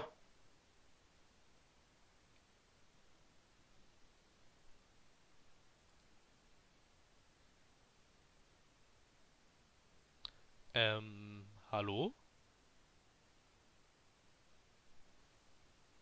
Hallo? Ah, bist du wieder da? Ja, wo war ich stehen geblieben? Der Hype hatte eine zu große. Eine zu große was denn? Jetzt war ich so gespannt. Ach, naja, der Hype hatte eine zu große Wirkung. Das Spiel wurde viel zu Ah, groß gehabt. Es war der Grafikknüller. Es war das Spiel 2014, 15? Oh je, ich weiß gar nicht. Mit, nee, 15 nicht, war glaube ich 14 oder so. Ja, Ich es war das Spiel. Und dann kam diese riesige Downgrade-Debatte und dann, oh, das geht doch nicht. Und das Spiel ist so diskutiert gewesen. Und bevor es noch rauskam, wie der Downgrade-Debatte, mein Gott, da haben sie, aber dafür stimmt das Gameplay und dies und das ist, das wird das Spiel. Hallo. Man muss sich das kaufen, was du alles machen kannst. Hacking, Hacking im Jahre 2014, das ist das Thema. Oh mein Gott, oh mein Gott, oh, hier und da hast du nicht gesehen. Und das Spiel an sich war nicht schlecht, aber die Story war einfach die hätten bessere Story-Autoren anbringen müssen. Und mehr Absolut. Gameplay, mehr Gameplay-Mechaniken. Ähm, ganz kurz, 27. Mai 2014. 14. Ja, ja, na klar, also ich fand auch die Story, also ich, ich würde ja, ich würde ja in der Tat auch, auch nicht mal sagen, dass das einzige Problem von Watch Dogs äh, seine Grafik war. Ich fand, das war eher das geringste Problem. Ich fand, das Spiel hatte noch, äh, hatte viel erheblichere Probleme als ähm, diesen Grafik-Downgrade. Aber halt darum ging's, ne? Sie haben einem halt, also ich weiß nicht, bei allem, so wie sie äh, das Spiel im Vorfeld vermarktet haben, finde ich, kann man eigentlich in der Tat schon sagen, dass sie da durchaus gelogen haben. Ja, Und naja, halt zur Konsequenz, ne, 40% unter den Erwartungen. Also jedenfalls bei den ich, ha ich Retail-Käufen. habe mir nicht mal das DLC gekauft, was eigentlich ziemlich gut sein sollte. Du hast mir auch selber gesagt, das Watch Dogs DL2, das Watch Dogs DLC, das soll ziemlich gut sein. Dieses mit dem mit seinem Hacker-Kompadren da, Wie, wie hieß das? Bad Blood oder so? Blatt, ja, wie auch immer. Ist eigentlich vollkommen Latte. Das soll ziemlich gut gewesen sein. Aber die haben schon, ich war der Meinung, die haben schon genug Kohle von mir für zu wenig Inhalt bekommen. Nicht für zu wenig Inhalt, sondern es, bei mir ist es so, ich habe eine Regel. Wenn ich ein Spiel 60 Stunden spielen kann, dann rentiert sich das für mich. Aber sobald ich das viel weniger spielen kann, so nach 10 Stunden ist aus mit dem Spiel, dann und, mit, und es nicht weiter mich dazu anregt nachzudenken, sondern eher mich wütend macht, dann denke ich mir, ist es das nicht wert gewesen. Und Watch Dogs 1 war halt dieses Beispiel. Ich habe es gespielt. Ich habe es auf 100% gespielt. Und was habe ich davon gehabt? Ein Spiel, was mit einem super flüssigen, super guten Multiplayer angekündigt wurde, dieser aber verheerend war, schrecklich. Die Story war mittelprächtig. Die Spieldauer war nicht wirklich lange. Um auf das Spiel auf 100% zu bekommen, habe ich keine 20 Stunden gebraucht. Das ist nicht schlimm. Das nehme ich dem Spiel auch nicht übel. Aber was ich dem Spiel übel nehme, ist einfach die Tatsache, dass es mit viel geprahlt hat, was am Ende kaputt rausgekommen ist. Das haben viele am Ende nicht mal kritisiert, aber wir haben ja auch damals probiert, den Watch Dogs Multiplayer zusammenzuspielen. Und es hat wundervoll, wie es ist, nicht geklappt. Nee, nicht so richtig.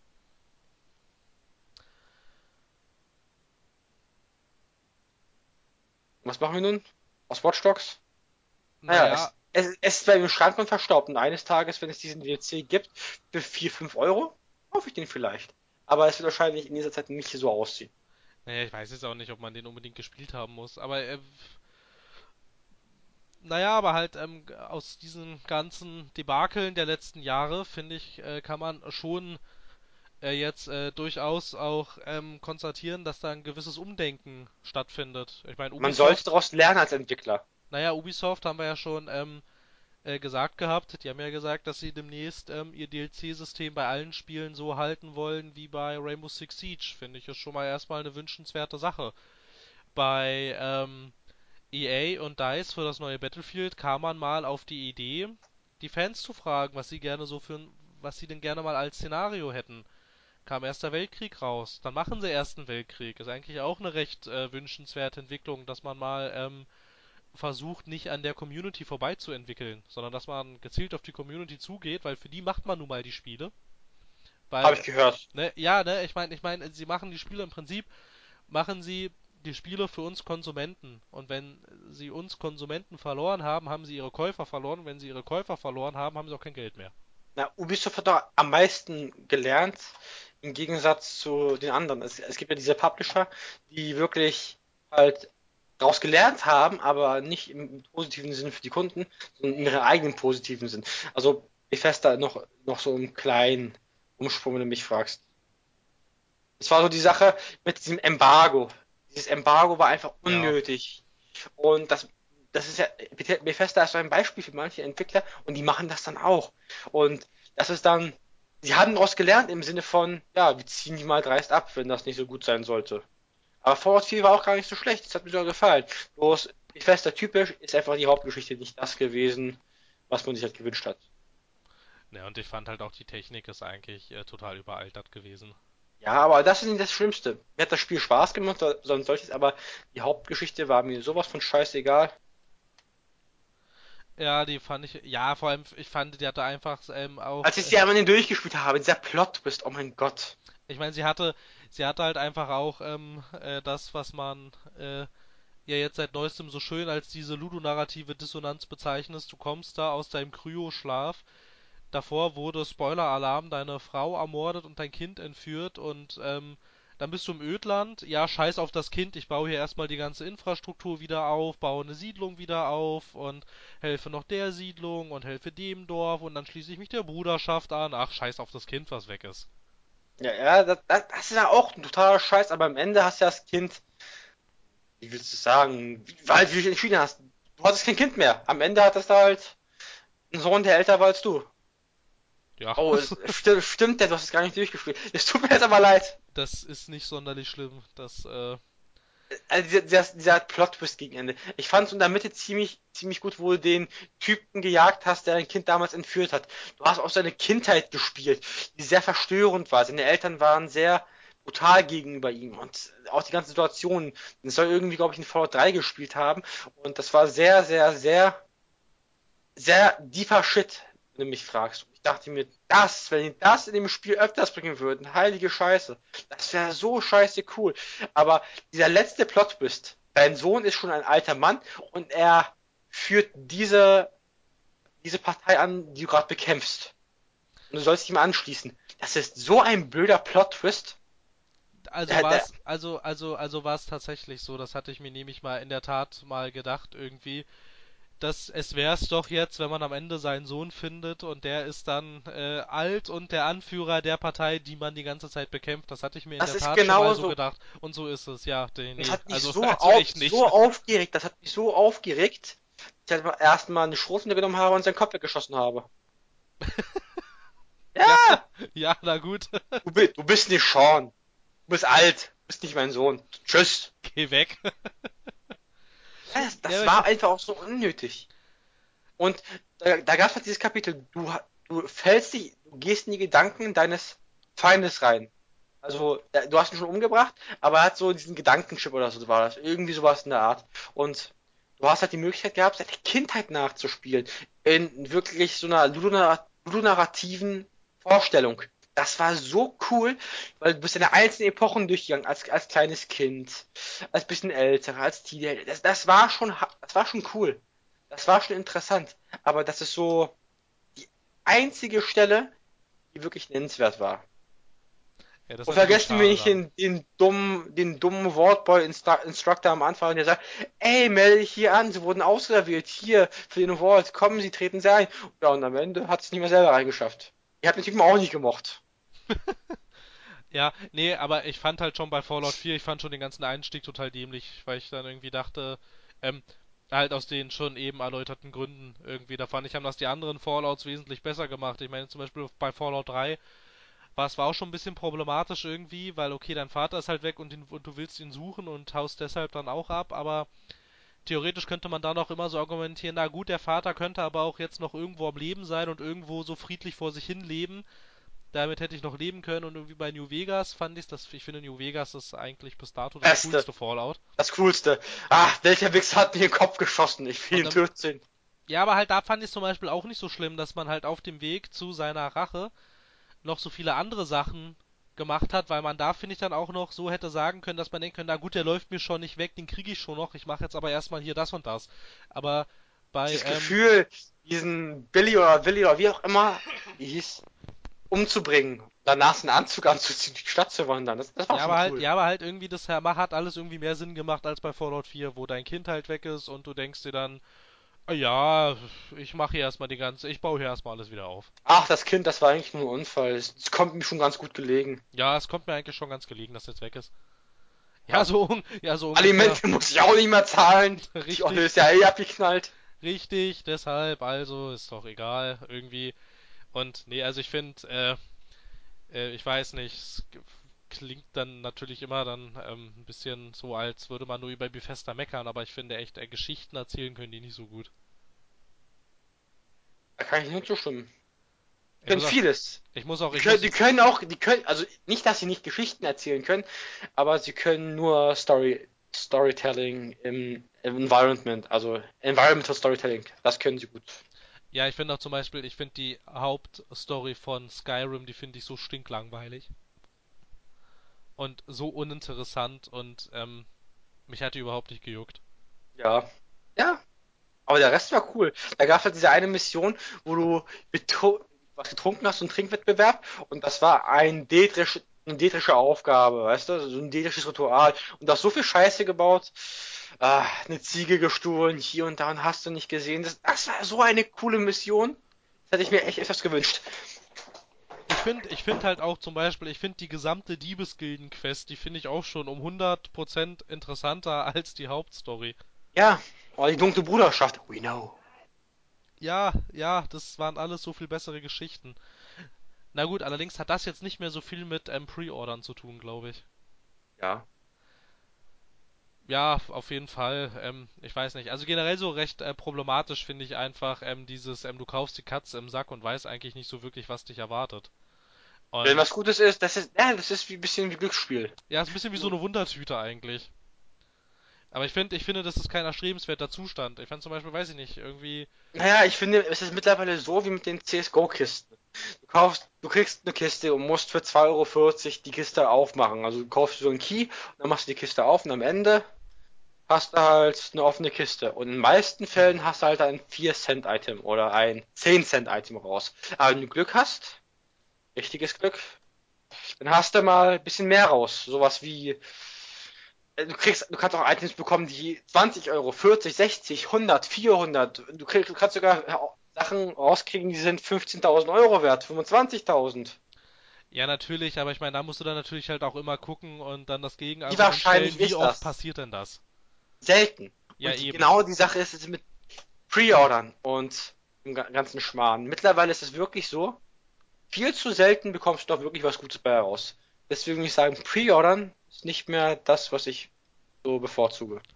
Nee, das muss ich nämlich auch ganz ehrlich sagen irgendwie. Also wenn ich eins gelernt habe aus den letzten Jahren, dann, ähm, dass äh, erstens die Anzahl der Entwickler und Publisher, denen ich vertraue, die ist nochmal, weiß ich nicht, mindestens um die Hälfte gesunken.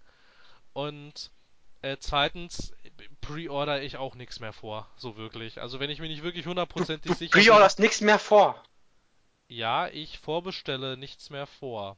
Ja, Das klingt sehr interessant. Erläutern Sie das nicht bitte näher. ich werde in Zukunft nicht mehr so viel vorbestellen. So klingt Vor. das besser. Vor, vor, vor, vor, vor, vor, vorbestellen. Zerstört mehr oder weniger den Spielemarkt.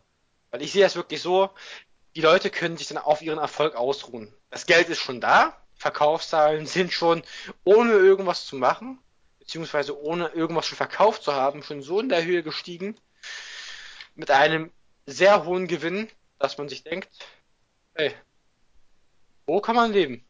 Ja, ich meine, du musst Am ja, du, du musst ja zum Beispiel auch mal, auch, auch mal gucken, irgendwie, das fand ich auch so krass bei ähm, GTA 5. Da gab es einen Trailer und ähm, nach dem Trailer war das Spiel dann zum Pre-Ordern frei und irgendwie nach ein, zwei Monaten hatten sie die ganzen Produktionskosten schon wieder drin. Da, Aber war, ist da war das Spiel noch gar nicht GTA. draußen.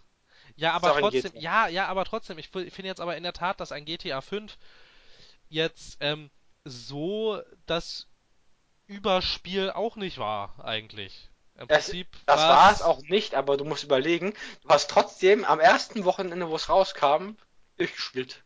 Ja, natürlich, weil ich hatte da Zeit und ich habe mich drauf gefreut und es war endlich da und dann dachte ich so, jetzt hier ran an den Speck. Ich war auch das erste Mal noch ein bisschen verblendet, aber diese Verblendung äh, ebbte immer mehr und mehr ab, wo ich irgendwie dachte, ja, das war schon gut, keine Frage, ist ein cooles Spiel gewesen. Aber dann habe ich mir die ganzen Testwertungen angeguckt und dachte, das ist jetzt aber nichts, wo ich jedem Menschen sagen würde, das musst du unbedingt gespielt haben. Ja.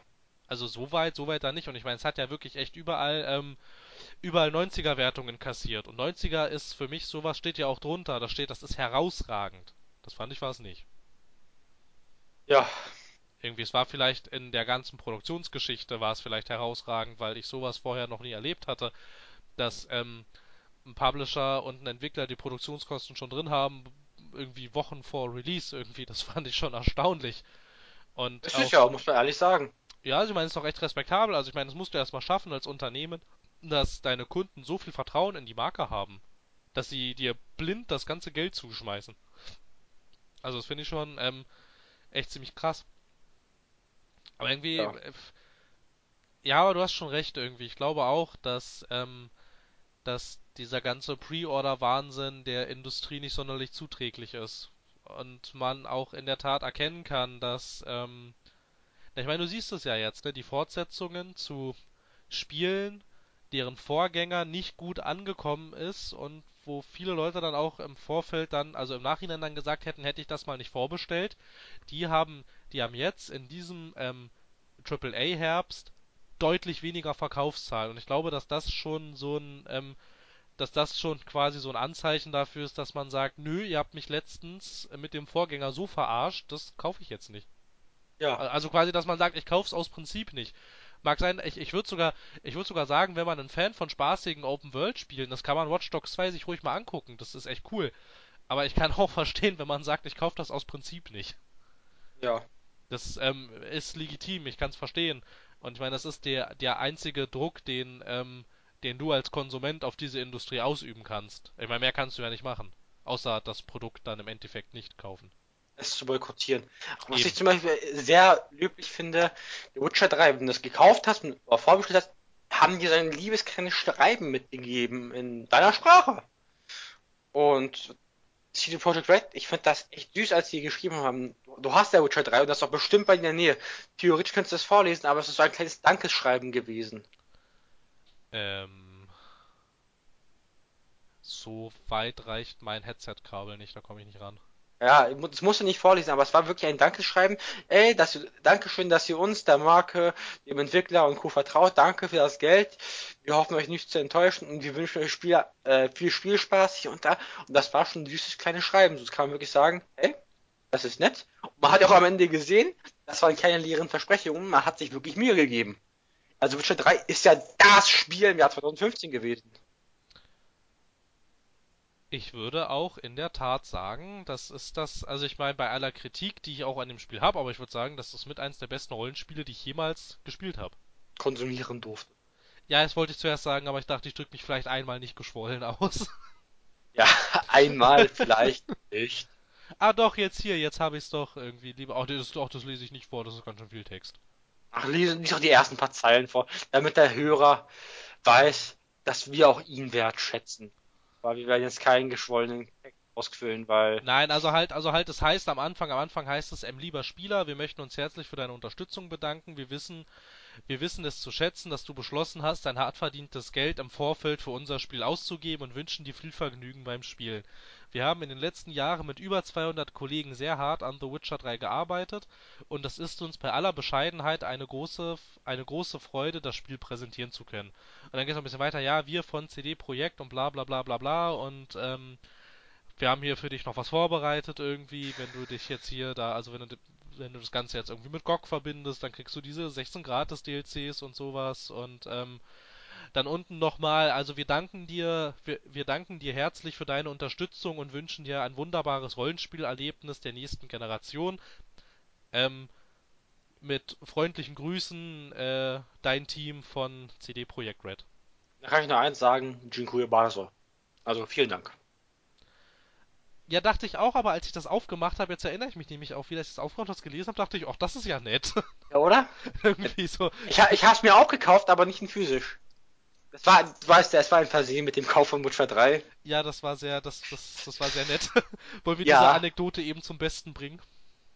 Ja, aber ich finde es wäre besser, wenn du sie erzählst. Wie an alle anderen Anekdoten. Wenn ich das so äh, erzähle, glaubt mir dann niemand immer, weil das so abgeschwollen oder so klingt. Aber es ist halt passiert. Na gut, also ich ähm, als äh, recht großer The Witcher-Fan, manch einer hat es vielleicht schon gemerkt, es schimmert ja hin und wieder mal so ein bisschen durch. Ähm, I, I'm a simple man. I see Geralt. I press buy. Richtig. Also hab äh, auch äh, mehrere Stunden im dritten Teil versenkt gehabt und äh, Kenan kam dann auf die Idee, es sei vielleicht ganz nett, ähm, wenn ich, ich weiß gar nicht mehr zu welchem Anlass, ich glaube es war Geburtstag, oder? Ja, aber ich glaube, ich, aber ich hab, ich hab dir auch schon was zum Geburtstag geschenkt, aber dann kam das raus und ich dachte mir, ach, du hättest das gerne und ich glaube, du hattest da nicht das Geld so bereit, du hattest gerade Besseres zu tun mit der Kohle. Da dachte ich mir, Ja genau, ach, da kam halt. dann kam halt ähm, der letzte Story-DLC, Blood and Wine raus und ähm, ja, Kenan schickte mir diesen Code zu, und drunter äh, noch mit der Nachricht, ähm, alles Gute, ich soll den doch mal bei GOG einlösen.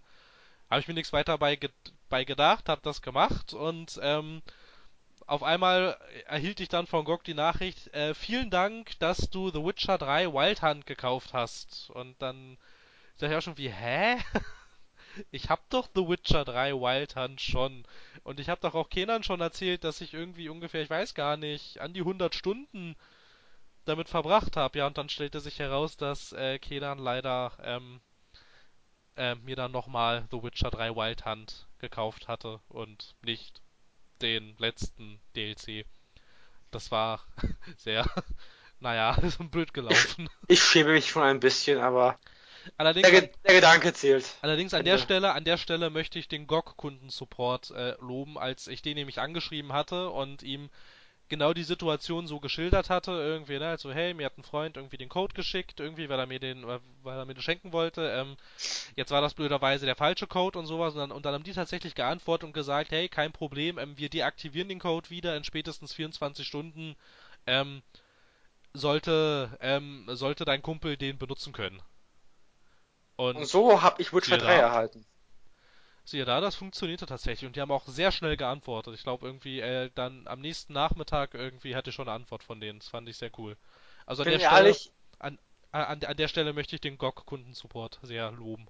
an der Stelle möchte ich abschweifen und sagen, der GOG-Kundensupport ist einer der nettesten, die ich jemals gesehen habe und ich finde GOG Absolut. zigtausendmal besser als Steam. Willst du jetzt noch die Anekdote mit dem Steam-Support erzählen und deinem gehackten Steam-Account? Ja, ich wurde mal gehackt von Steam, CSGO, ich hatte ein paar wertvolle Items, bla bla bla. Und das Steam Support hat sich gedacht, ja, eine Antwort, die kriegst du in, ich weiß nicht, drei, vier Wochen. Habe ich sie bekommen. Da habe ich geantwortet und dann haben sie nochmal in drei, vier Wochen geschrieben. Und es hat, glaube ich, über eine, Ko eine Korrespondenz von drei, vier Monaten waren das, bis ich mein ganzes Gut hab und Gut wieder erhalten habe. Und natürlich auch mein Steam-Account. Weil in den konnte ich mich natürlich auch nicht einloggen. Also war vier Monate mein PC lang, naja, nichts. Ich hätte dort vielleicht in der Abi-Phase ein bisschen mehr aufpassen können und weniger zocken, aber ich habe auch eine Xbox One gehabt. Ja, echt mal, wozu hat man denn die Konsole? Falls der Steam-Account mal nicht funktioniert, setzt man sich halt an die Konsole. nee, aber das ist ja wie mit dir und dem Internet. Wenn das Internet ausfällt, hast du ja mindestens noch zig Story-Spiele, die dich eigentlich gar nicht interessieren, aber man trotzdem spielen ja, kann. dann spiele ich sie halt. Ich weiß auch noch, ähm, der einzige Grund, warum ich die Battlefield 3 Story so weit durchgespielt hatte, war, weil beim letzten Umzug so ewig lange das Internet nicht funktioniert hatte. Und ich da halt gerade recht frisch Battlefield 3 hatte. Und das war der einzige Grund, warum ich da die Story so weit gespielt hatte, weil ich nicht wusste, was sie sonst machen soll. Naja, und halt in der Zeit habe ich auch zigmal Max Payne durchgespielt. Nee, aber ich finde es eigentlich echt ein Unding, dass ein Kundensupport so lange braucht, um dir zu antworten. Ja. Ich meine, das ist, das ist einfach, ähm, Steam ist einfach mal die weltweit größte Distributionsplattform für Unterhaltungssoftware mit, also mit irre vielen Nutzern und ich finde, da könnten die ruhig mal einen regeren Support irgendwie an, an den Mann bringen. Ja, ja, eins, ja, ich finde Steam echt nicht mehr cool. Ich ja, wirklich sagen. Ja, Bock finde ich um einiges cooler, aber naja, sie haben nicht so die Benutzerzahlen, dass sie sagen können, wir lösen Steam ab. Finde ich schade. haben die echt verdient, wenn du mich fragst. Ja, das finde ich auch. Was ich bei Steam finde ich nämlich auch irgendwie ziemlich blöd finde. Irgendwie, das störte mich dann, als ich mir diese Star Wars Classic Collection gekauft hatte, dass sie ähm, die Spiele, bevor sie sie zu Steam gestellt hatten, gar nicht überprüft haben, ob die überhaupt mit modernen Systemen funktionieren. Ein Großteil davon funktioniert gar nicht.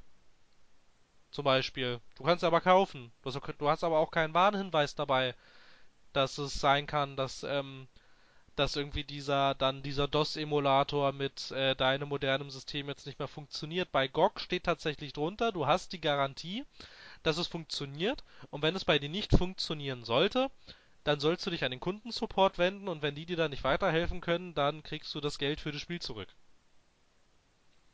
So, nur so als kleines Beispiel irgendwie. Ja. Das finde ich wesentlich kundenfreundlicher. Ich finde es auch ähm, von Valve nicht cool, dass die nicht überprüfen, ob äh, das, was sie da verkaufen, ob das überhaupt funktioniert. Ja, aber immerhin Geld einnehmen. Das können sie. Ja, ähm, haben wir noch großartig was zum Thema Pre-Ordern zu sagen? Ich weiß nicht, ähm, also ich würde, ich würde sagen, tatsächlich, also ich würde jetzt vielleicht noch zum Schluss ähm, die äh, die äh, Frage in den Raum stellen, ob wir diesen ganzen Pre-Order-Wahnsinn nicht vielleicht schon überwunden haben. Und dass wir jetzt quasi nur noch so die letzten die letzten Nachwehen mitkriegen. Nachwehen. es, es tut weh, es kommt, es kommt gleich. Ja, es kommt gleich in zwei Jahren. Mm, ja, mm, okay, hast recht. Ja, ja, ja. Ich bin ehrlich. Ich glaube, wir werden noch ganz viele Pre-Order-Enttäuschungen haben. Also nicht wir, weil ich glaube nicht, dass wir in nächster Zeit pre-ordern werden. Aber ich glaube, es wird vieles geben, wo sich Leute noch immer noch aufregen werden, weil Pre-Ordern ist halt etwas, was nicht schön ist für uns, was also auch nicht gut für uns ist, aber trotzdem machen wir es irgendwie. Es ist wie mit Drogen. Sehr das philosophisch der Ansatz. Das ist aber ein sehr gewagter Vergleich. Pre-Order sind wie Drogen. Alkohol, Zigaretten nehmen wir auch, aber. Möchtest du das, möchtest du das vielleicht jetzt nochmal näher ausführen? Naja, im Nachhinein sind wir angeahmt. Am Anfang ist es meistens so, es geschieht nichts Gutes. Also es geschieht, es geschieht vermeintlich was, was Wundervolles. Zum Beispiel Alkohol, wir sind betrunken. Alles, vieles macht betrunken mehr Spaß. Selbst kotzen, kotzen ist manchmal angenehmer betrunken, kann ich mir vorstellen. Ich muss doch nie von Alkohol kotzen, Gott sei Dank. Die Sache ist die, am Anfang fühlen wir uns super. Hemmungen beschwichtigt, wir freuen uns drauf. Wir freuen uns auf alles. Wir sind kleine Kinder. Und dann haben wir am nächsten Morgen oder haben wir am nächsten Tag, wenn wir das durchgespielt haben, so das Nachbeben. Wir sind nicht zufrieden mit dem Produkt, wir können nichts hinterher machen oder wir haben uns ausgekotzt und ich habe doch gestern so viel Geld für, für ein tolles 7-Sterne-Menü ausgegeben. Jetzt ist alles wieder futsch, das hat doch keinen Sinn gemacht. Ja, jetzt habe ich noch Kopfschmerzen oder jetzt muss ich noch einen Season Pass kaufen, um das Spiel komplett zu haben oder jetzt muss ich auf den Season Pass warten. Es, sind, es ist wie mit Drogen. Am Ende sind wir irgendwie immer angearscht. Nicht immer, aber meistens. Ich weiß nicht, ob man immer angearscht ist bei diesen Nicht immer. Ganzen aber in letzter Zeit meistens. Also, immer dann, wenn ich ein Spiel vorbestelle, bin ich enttäuscht. Echt? Tatsächlich? Außer bei Bioshock Infinite. Ein, kannst du mir ein Spiel nennen, was ich vorbestellt habe und wo ich nicht enttäuscht war? Das du vorbestellt hast, wo du nicht ja. enttäuscht warst? Ja. Äh. Ich war von Quantum okay. Break nicht enttäuscht. Okay, Quantum Break. Ja, Black Ops 1 war ich auch nicht enttäuscht, das war etwa das, was ich erwartet habe ja, Quantum Break, Black Ops 1 und Bioshock Infinite. Aber das waren auch keine richtigen Vorbestellungen für mich, das waren eher so Last-Second-Vorbestellungen. Also, Quantum Break, was, was, ich, wann haben wir das vorbestellt? Paar Monate vor Release? Ja, na nicht sofort, hat schon ein bisschen gedauert. Ja. Ähm, ja, äh, naja, insofern vielleicht, vielleicht bestellst du einfach nur die falschen Spiele vor. Das kann es natürlich auch sein. Kann, weil, also ich weiß nicht, wenn ich jetzt mal überlege, ähm, die letzten, die letzten Gurken, die ich vorbestellt hatte, waren glaube ich in der Tat Watch Dogs und Destiny. Ansonsten. Destiny, ah. Ansonsten, ansonsten habe ich aber auch in letzter Zeit tatsächlich gar nicht so viel vorbestellt gehabt irgendwie. Ansonsten was noch ähm, halbwegs noch in näherer Vergangenheit liegt, war halt ähm, jetzt noch GTA 5 zum Beispiel. Also ich vertrete zwar die Meinung, dass das Spiel total überbewertet ist, aber trotzdem war ich davon nicht enttäuscht. Es ist keine Gurke gewesen. Nö, ist keine Gurke. Gurke also mehr, mehr eine Avocado. Gurke ist eigentlich ein cooles Wort für ein schlechtes Spiel. ähm, und ansonsten, na, ich war auch früher nicht wirklich enttäuscht, wenn ich was vorbestellt hatte. Irgendwie zum Beispiel Max Payne 3 hatte ich vorbestellt gehabt, irgendwie. Das war jetzt auch keine Gurke in dem Sinne. Es war zwar, naja doch, es war eigentlich schon, naja gut, es war schon das, was ich erwartet hatte. Es war nicht das, was ich mir gewünscht hatte. Aber es war keine Gurke. Nee, es war keine Gurke, absolut nicht. Ja, dann wie gesagt, im Quantum Break hatte ich auch vorbestellt, war auch keine Gurke. Ähm, ja, und, und The Witcher 3 hatte ich auch vorbestellt und das war auch keine Gurke. Das ist ein richtigen Lauf anscheinend. Irgendwie. Naja, aber halt ähm, dieses, ähm, gerade, also Watch Dogs 1, das ging ja noch so gerade, aber ich Destiny hat mir dann echt den Rest gegeben irgendwie. Also das fand ich dann das fand ich dann echt nicht mehr cool irgendwie, wie sie wie sie einem da im Vorfeld irgendwie in der Nase rumgeführt hatten irgendwie, weil ich halt echt dachte, ähm, Mann, sieht das cool aus, was sie da sagen und gesagt haben irgendwie. Und dann auch wenn, äh, wenn die da von Bungie da das ganze Zeug irgendwie immer vorgestellt hatten und dann immer Interviews gegeben haben, was sie mit der Marke alles vorhaben und sowas und wie das Spiel dann im Endeffekt aussehen soll, dachte ich, dachte ich auch echt jedes Mal, boah, wie cool, das muss ich haben. Weil es einfach so cool aussah irgendwie. Und dann, äh, sagt ja wohl der Story-Autor noch, bevor sie ihn rausgeschmissen hatten irgendwie, das soll ähm, eine Science-Fiction-Story werden, die man im gleichen Atemzug irgendwie mit Star Wars und Star Trek nennt und so und ja hier. Da, da, da hatten sie sich. Ja, natürlich hatten sie mich da. Sie hatten mich eigentlich, eigentlich hatten sie mich schon beim Ankündigungstrailer, weil ich fand das, na gut, ich fand zwar schon, das sah ein bisschen aus wie Halo alles, also vom grafischen Stil her, aber. Das fand ich nicht mal stimmen. Nö, nein, ist ja auch völlig in Ordnung. Ich meine, wenn man halt so ein eigenes, ähm, so einen eigenen Grafikstil hat, ist ja auch völlig okay. Aber äh, ich habe mich da so verarscht gefühlt dann irgendwie. Ich weiß noch, als wir es dann durch hatten und dann echt äh, da saßen und wir fast recht synchron ins Headset gesagt hatten, wie, das ist jetzt alles? Ja. Irgendwie, das ist jetzt, das ist, das war's jetzt, das ähm, groß angekündigte Destiny, irgendwie der Multiplayer. Das Meisterwerk. Ja, der Multiplayer-Shooter der nächsten Generation, das absolute äh, Science-Fiction-Story-Meisterwerk und nach ungefähr acht Stunden flimmerte der Abspann überm Bildschirm und wir hatten ein äh, repetitiven Shooter, in dem man in der Tat wirklich ungelogen eigentlich die ganze Zeit das gleiche macht. Und das Einzige, was sich ändert, ähm, ist der Hintergrund im Prinzip. Ja. Und ansonsten, ich meine, das ist ja nicht mehr eine Geschichte, so wirklich. Das ist ja nix. Das ist nix. Das ist einfach nur ein Shooter-Gerüst. Der ganze Rest ist irgendwie rausgekürzt gewesen. Und. Oh, als die jetzt verpackt wurden. Ja, eben. Und, äh, ja, halt so dieses Destiny war bei mir halt echt der Punkt, an dem ich gesagt hatte, okay, das war's jetzt erstmal hier mit diesen Pre-Ordern, also ähm, das mache ich in Zukunft nicht mehr so oft. Und ich war als Halo, eine Person, die Halo wirklich über alles liebt, war ich sehr geschockt, was die mir da entgegengeworfen haben. Ja, eben genau, bei Bungie, ne? Halo. Halo fand ich immer cool. Und so, also ich meine, klar, sie hatten schon zu Halo-Zeiten, finde ich, Schwierigkeiten, coole Geschichten zu erzählen, aber äh, Niemals war es so schlimm. Ja, niemals war das so irgendwie. Und dann vor allem, ich meine, man hätte es sich ja schon irgendwie im Vorfeld, zeichnete es sich ja schon ein bisschen ab irgendwie. Dann wurde kurz vor zwölf der Storyautor rausgeschmissen. Der hat ja dann tatsächlich noch dagegen geklagt gehabt irgendwie. Dann äh, herrscht doch noch da dieser Rechtsstreit irgendwie zwischen also Activision, Bungie und ähm, dem Storyautor, der dann gemeint hat irgendwie, hey, was soll denn das jetzt hier? Ihr könnt mich doch nicht einfach rausschmeißen. So, ne, nur weil, nur weil ihnen die Story jetzt äh, kurz vor zwölf doch nicht mehr passt, irgendwie, dann hieß es, man habe die Story umgeschrieben. Aber das passierte alles irgendwie, weiß ich nicht, ein, zwei Monate vor Release und irgendwie dann solltest du dann eigentlich auch schon, äh, da sollten beim Käufer eigentlich auch schon dann so die Alarmglocken losgehen. Dem man dann so denkt, naja, gut, ähm, das ist bestimmt nicht gut. Wie kann man denn ein paar Monate vor Release die Story nochmal umschreiben? Die sollte da eigentlich schon stehen. Aber das haben wir eigentlich gar nicht so mitbekommen damals. Nee, nicht so das richtig. Kam, das, ne? kam doch, das kam doch eigentlich alles im Nachhinein heraus. Ja, nicht so richtig. Also das mit dem, dass der Story-Autor gefeuert wurde, das hatte ich mitgekriegt. Aber das wurde jetzt auch in der Berichterstattung nicht so breit getreten, irgendwie. Erst danach dann, als es zu spät war. Ja, immer wenn es zu spät ist, immer dürfen wir Käufer leiden. Ja, in der Tat.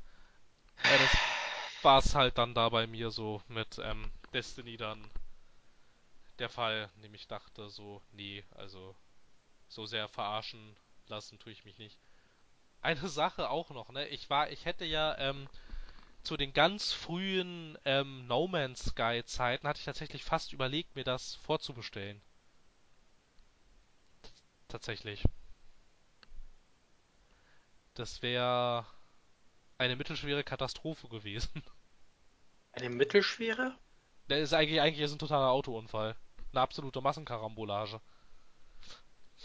Ein LKW-Truck. Ja gut, das ist aus aktuellem Anlass ein bisschen, Ich weiß, ich weiß. ein bisschen, ein bisschen, Es, es zerreißt mich auch mal ein bisschen. Aber mal ganz ein ehrlich, bisschen unpassend. das Ja, ist, das ist alles schon hart zu verdauen. Generell die aktuelle Lage in Berlin, wie die Spielindustrie, wie ich würde Berlin sogar über die Spielindustrie stellen, selbstverständlich. Ich wohne in diesem kleinen Kaff. ja, na absolut. Dass das so nah bei mir vor der Haustür passiert ist. Ah, das, das zerreißt einen schon. Aber das soll nicht das Thema sein. Nee, absolut. Also es war schon. Ich meine, ich meine, wir beide, wir waren ja, wir waren ja fast da, ne? Da hätte ja gar nicht so viel gefehlt. Dann wären wir dort, dann wären wir dort gewesen.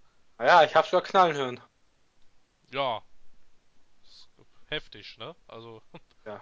na gut, und jetzt das Wort zum Sonntag. Das, das Wort zum, das Wort zum Sonntag. Genau. Nein, also ich meine halt irgendwie, ähm, und halt dann, ähm, der Grund, warum ich mir No Man's Sky dann äh, nicht vorbestellt hatte, war dann halt in der Tat irgendwie, weil ich dann mal überlegt hatte, ich hatte mich in den letzten Jahren von diversen Hypes äh, wirklich äh, blenden lassen und ähm, bin dann da auch mal ein bisschen in mich gegangen und habe dann überlegt, das wird von elf Leuten entwickelt. Und die haben solche Ambitionen. Dann hatte ich auch schon gedacht, irgendwie, äh, ich glaube nicht, dass das was wird. Und dann habe ich es Gott sei Dank nicht getan. Ich glaube, ich hätte mich, da hätte ich mich auch extrem geärgert. Jetzt ist schwarz geärgert. Ja, wahrscheinlich. Aber Gott sei Dank hätte es zu dem Zeitpunkt schon das äh, Steam Refund System gegeben. Gott schütze es. Obwohl ich weiß gar nicht, ob das überhaupt, ob das bei Vorbestellungen auch zählt. Ich glaube schon. Jeder könnte es, glaube ich, zurückgeben können. Nee, also, nee, also ich meine, ähm, wenn du dann das Spiel kaufst quasi, naja gut, sie hatten dann ja da diese Sonderregelung noch eingeführt gehabt, irgendwie, dass du es auch irgendwie noch Tage, nachdem du es gekauft hast, zurückgeben konntest, irgendwie. Ähm, nee, Weil es halt nicht das war, was versprochen wurde, was kommuniziert wurde. Ja, in der Tat. Es befinden sich ja auch nach wie vor, das ist, finde ich, jetzt wieder so ein Fall von. Na, na, obwohl, ich weiß nicht, aber ich finde, es ist ein anderer Fall als bei Destiny. Bei Destiny würde ich echt sagen, da haben sie uns auch angelogen. Bewusst. Und Ja. haben, und haben bewusst einfach Sachen nicht erzählt. Und, ähm, ich weiß nicht, bei No Man's Sky würde ich aber, glaube ich, echt in der Tat sagen, dass ich ihnen, also ich, ich kaufe ihnen diese Vision schon ab. Ich habe es ihnen abgekauft, dass sie das so machen wollten. Ich glaube nicht, dass sie uns da angelogen hatten, als sie erzählt haben, was sie da alles machen wollen und was ihr Traum ist und was da ihre Idee ist. Ich glaube schon, dass sie das alles sich so gedacht hatten. Ich glaube nur, dass bei No Man's Sky dann halt echt das Problem war, dass es irgendwann, ähm, als dann noch Sony mit eingestiegen ist, die das ja auch nochmal extrem gepusht haben und extrem viel Aufmerksamkeit generiert haben. Und ähm, ich glaube, dass ihnen dann dieses ganze Projekt einfach ab einem gewissen Punkt über den Kopf gewachsen ist. Es ist auf die Füße gefallen. Ja, absolut. Und sie dann halt echt irgendwann dachten irgendwie, oh mein, wie sollen wir das jetzt noch stemmen hier irgendwie? Es ist eigentlich viel zu groß. Aber halt, was ich jetzt auch halt nach wie vor immer noch problematisch finde irgendwie, ähm, ich glaube, dass man dann echt im Nachhinein wirklich Schadensbegrenzung betreiben kann, wenn man das einfach kommuniziert, wenn man das einfach sagt, quasi. Und Genau, sagt, ey, wir kümmern uns drum, wir reichen das nach, wir machen das. genau, Aber, dann- aber dann wäre es auch ein mittelschweres Early Access Desaster. Genau, aber halt, ich glaube. Ohne eins deklariert zu haben.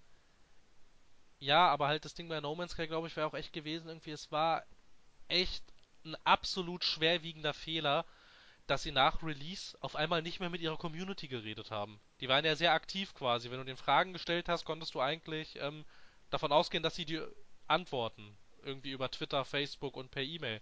Und auf einmal herrschte nach Release halt totale Funkstille. Und das ist natürlich logisch, dass dann die Leute irgendwie denken, warum redet ihr denn jetzt nicht mehr mit uns? Wolltet ihr uns etwa bewusst verarschen und habt euch jetzt hier aus der Affäre gezogen? Ist ja auch verständlich. Seid ihr schon ne? in Monaco oder habt euch irgendwo in Südamerika abgesetzt? Ja, genau, aber Schweine. halt. Ja, ja, na klar, aber halt auf solche Gedanken kommst du dann halt irgendwie, ne? Wenn du denkst, ähm, das ist ja überhaupt nicht das, was versprochen wurde. Und jetzt haben sich hier. Und jetzt haben sich hier die Entwickler aus dem Staub gemacht. Irgendwie. Arschgeigen. Und. Ne, sie hatten sich ja nicht aus dem Staub gemacht. Sie hatten ja Haben sie auch nicht. Ne, aber halt, warum? Ich meine, es sind halt echt so Sachen irgendwie, ähm, wenn du es dann schon in so einem desolaten Zustand rausbringst, dann musst du auch mit den Konsequenzen leben. Natürlich. Ne, und dich dann nicht einfach aus dem Staub machen.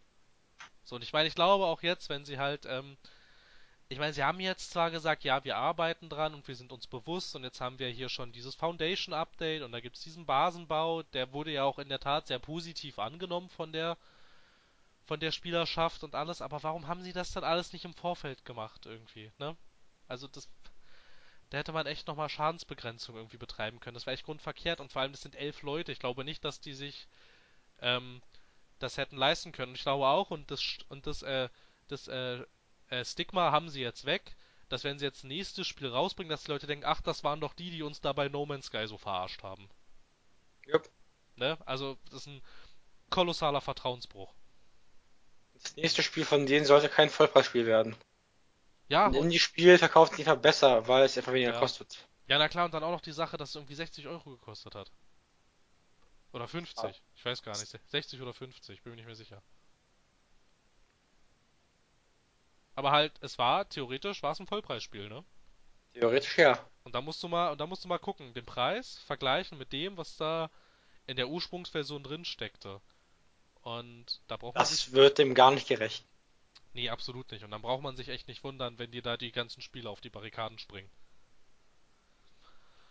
Na gut, ich glaube, ich weiß nicht. Also das mit No Man's Sky ist mir jetzt gerade nochmal so am Ende eingefallen. Aber ähm, ansonsten haben wir, glaube ich, gut zum Ausdruck gebracht, dass die Gaming-Industrie ein Haufen betrügerischer Schweine ist. Nein, natürlich nicht.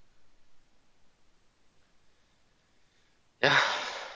Dazu fällt mir nichts mehr ein. Manchmal sind sie es, manchmal nicht. Ja, aber ich finde, ich finde, also, also keine Ahnung, würdest du, Würdest du auch sagen, dass man eigentlich schon so ein gewisses Umdenken erkennen kann? Ich würde sagen, auf einer Seite ja, aber nicht jeder macht es mit. Nö, natürlich nicht, aber zum Beispiel jetzt so in den letzten, die letzten Spiele, die so rausgekommen sind, die hatten zum Beispiel alle keine Season Passes mehr so wirklich. Also ich meine, gut, jetzt Mafia 3 hatte noch einen, aber ähm, Gears 4 hat doch glaube ich keine Bezahl-DLCs, wenn ich mich recht entsinne. Titanfall 2 hat keine, Rainbow Six Siege hat keine, alle künftigen Ubisoft-Spiele haben keine. Ähm, also gerade was das angeht, finde ich,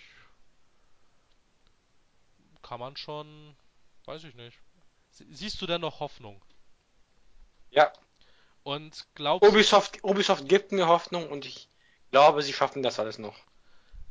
Und ähm, würdest du dich vielleicht sogar der These anschließen, die ich vorhin aufstellte, dass äh, die, der heftigste Pre-Order-Wahnsinn vorbei ist, weil die Leute gerade in diesem Jahr anscheinend so gut wie nichts vorbestellt haben und kaum welche von den AAA-Produktionen gekauft haben? Ich glaube, der ist nicht, der ist, der ist schon vorbei, aber ich glaube, der ist schon etwas länger vorbei. Ich glaube, besonders im letzten Jahr mit, äh, mit Watch Dogs 1 und mit Destiny und, und anderen diversen Enttäuschungen im ja. Early Access Sektor ist er einfach ja, vorbei. Ja das, ja, das meinte ich ja vorhin irgendwie, dass wir halt jetzt hier quasi nur noch so diese Nachwehen haben. So, ja, aber ich glaube, da, ich glaube, Pre-Order und so ein Schmarrn, der wird noch, der wird uns die nächsten Jahre begleiten, weil es kommt immer irgendeiner auf die Idee, doch mal kurz und knapp das einzuführen, sich die Ruhe zu geben. Ja, wobei ich ja eigentlich auch wirklich per se sagen würde, Pre-Ordern an sich, na warum denn nicht? Ist keine schlechte Idee. Ja, ja eigentlich schon. Aber halt, wenn du da jetzt das draus machst, so was wir halt irgendwie 2014, 2015 hatten. Dann ist es. Dann erfüllt es den Zweck nicht. Nee, absolut nicht, dann ist es echt zweckentfremd. Es ist nicht, es ist nicht sinngemäß. Nee, äh, absolut nicht. Na gut, ähm, hast du noch was? Das Wort zum Sonntag. Liked unsere Facebook-Seite. Alles klar. Tschüss. Tschüss. Nein, ähm, ich wollte schon noch ähm, unser Standard-Abschiedsritual bringen eigentlich. Aber bei mir geht kein Gespräch mit Belegungen. Nö, ich beende das Gespräch ja auch mit Blähungen. Na, Na dann, Meister. Also, wir, si wir, sind uns einig, wir, wir sind uns einig, dass wir auf äh, längerfristige Sicht in eine glücklichere Gaming-Zukunft blicken. Und damit, äh, ja, wie schon gesagt, uns gibt's bei Facebook, da kann man uns liken. Ähm, den Link gibt's auf unserer, auf unserer Website. Da ist so dieses schöne Facebook-F, da klickt man einmal rauf und dann klickt man einmal auf Gefällt mir. Oder man sucht nach uns bei Facebook, ne? Gebt ihr da mal ein bisschen Tea Time Gaming ein, dann findet man uns. Oder Tea Time Gaming 007. Das geht auch. Genau, alternativ macht ihr hinter das äh, com ein Slash und schreibt da rein Tea Time Gaming 007, die 007, weil wir jetzt zum MI6 gehören. Jetzt darf ich es ja sagen. Offizieller Partner und gesponsert. Ja, und ansonsten weiß ich nicht. Eigentlich wisst ihr ja, was zu tun ist. Ne? Hört uns weiter bei iTunes, abonniert uns bei iTunes. Das könnt ihr alles machen. Das ist auch schön und wir sehen auch, dass ihr das macht. Aber wenn ihr schon dabei seid und auf Abonnieren drückt, gebt doch auch eine Bewertung, damit wir eine höhere Chance in den Charts haben. Das wäre ganz fantastisch. Rein optional habe ich sogar eure Kommentare gelesen und ich weiß es auch nicht, warum ich nicht immer auf die Sachen von Phil eingehe. Vielleicht nicht einmal zu oft auf den Kopf gefallen. Das, das wird, daran wird es wahrscheinlich liegen. Aber sei mal ehrlich, manchmal ist es einfach, sich aus der Affäre zu ziehen. Manchmal, manchmal komme ich einfach nicht auf die Idee, da rein zu grätschen. An dieser Stelle möchte ich anmerken, dass ich keine Ahnung habe, wovon du redest. Wenn du die letzten Kommentare gelesen hättest. okay, ich bin ein schlechter, ich, ich, gebe, ich gebe zu, ich bin ein schlechter Community Manager. Ja. Vielleicht hören wir einen neuen an. Kommt drauf an. Ja, na, wir haben ja diesen komischen Praktikanten jetzt irgendwie. Vielleicht kann ich den dazu abordern, dann müssen wir das nicht mehr machen. Ja. Ähm, genau, also Leute, ihr wisst, was ihr zu tun habt. Und natürlich weiter bei Soundcloud, das natürlich, äh, brauche ich ja, ist ja nicht der Rede wert, ist ja logisch, dass ihr da weitermacht. Aber an die paar, an die paar iOS-Hörer, die wir da haben, ne? Ist inzwischen auch im höheren dreistelligen Bereich, ja. Wir sehen, dass ihr uns nicht bewertet, aber wir sehen, dass ihr uns hört. ja, denkt mal drüber nach. Tun wir das? Ich weiß nicht, ich weiß nicht, wieso ich gestikuliere. Mich sieht sowieso niemand. Aber naja, ich tue jetzt einfach mal so, als würde mich jemand sehen. Ah. Ja, tun wir. Man kann unter Statistik, kann man das angucken, ja. Ah, okay. Naja, dann, liebe Leute, noch einen wundervollen, schönen Mittwoch und euch paar schöne Feiertage. Bleibt gesund, habt Spaß, feiert schön. Ich freue mich auf meinen Urlaub. Prost! Das mit dem Mittwoch würde ich nochmal revidieren. Ich bin mir nicht ganz sicher, wann wir das hier ausstrahlen. Ich finde Mittwoch ist schon vernünftig. Alles klar, nächsten Mittwoch dann. nächsten Mittwoch dann, alles gut. dann, Prost. Ja, noch einen schönen Feierabend. Schönen Feierabend, Prost. Trinkt eine Tasse Tee, Tee ist gut irgendwie. Oder äh, Glühwein. Äh, Gerade bei Erkältung. Bei Erkältung ist Glühwein nicht gut, Kenan. Ich hab's versucht. Nein, habe ich nicht. Aber hin und wieder hat mir ein Tee sehr geholfen, ja. Ich glaube, das ist auch jetzt, äh, nachdem dieses komische Teewasser leer ist, das irgendwie sprudelt und aussieht wie Sprudelwasser, ist es, glaube ich, mal wieder Zeit, sich einen aufzubrühen. Ich habe ja diese coole... Ist polnische Tradition. Bei Kopfschmerzen nimm absolut. Wenn der Magen geht, dann Wodka. Absolut. Ich habe ja Knie tut weh? Absolut. Ich habe ja hier diese absolut coole äh, Payday-Tasse. Die werde ich gleich mal füllen mit einem Heißgetränk. Deiner Wahl. Heißgetränk deiner Wahl. Na gut, so jetzt reicht's aber. Wir machen hier das, was wir sonst immer kritisieren, nämlich Sachen künstlich in die Länge ziehen. Ja, an mir liegt's ja nicht.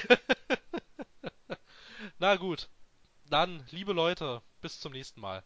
Ich sage oh, Tschüss. Zum vorletzten Mal. Tschüss, man sieht sich.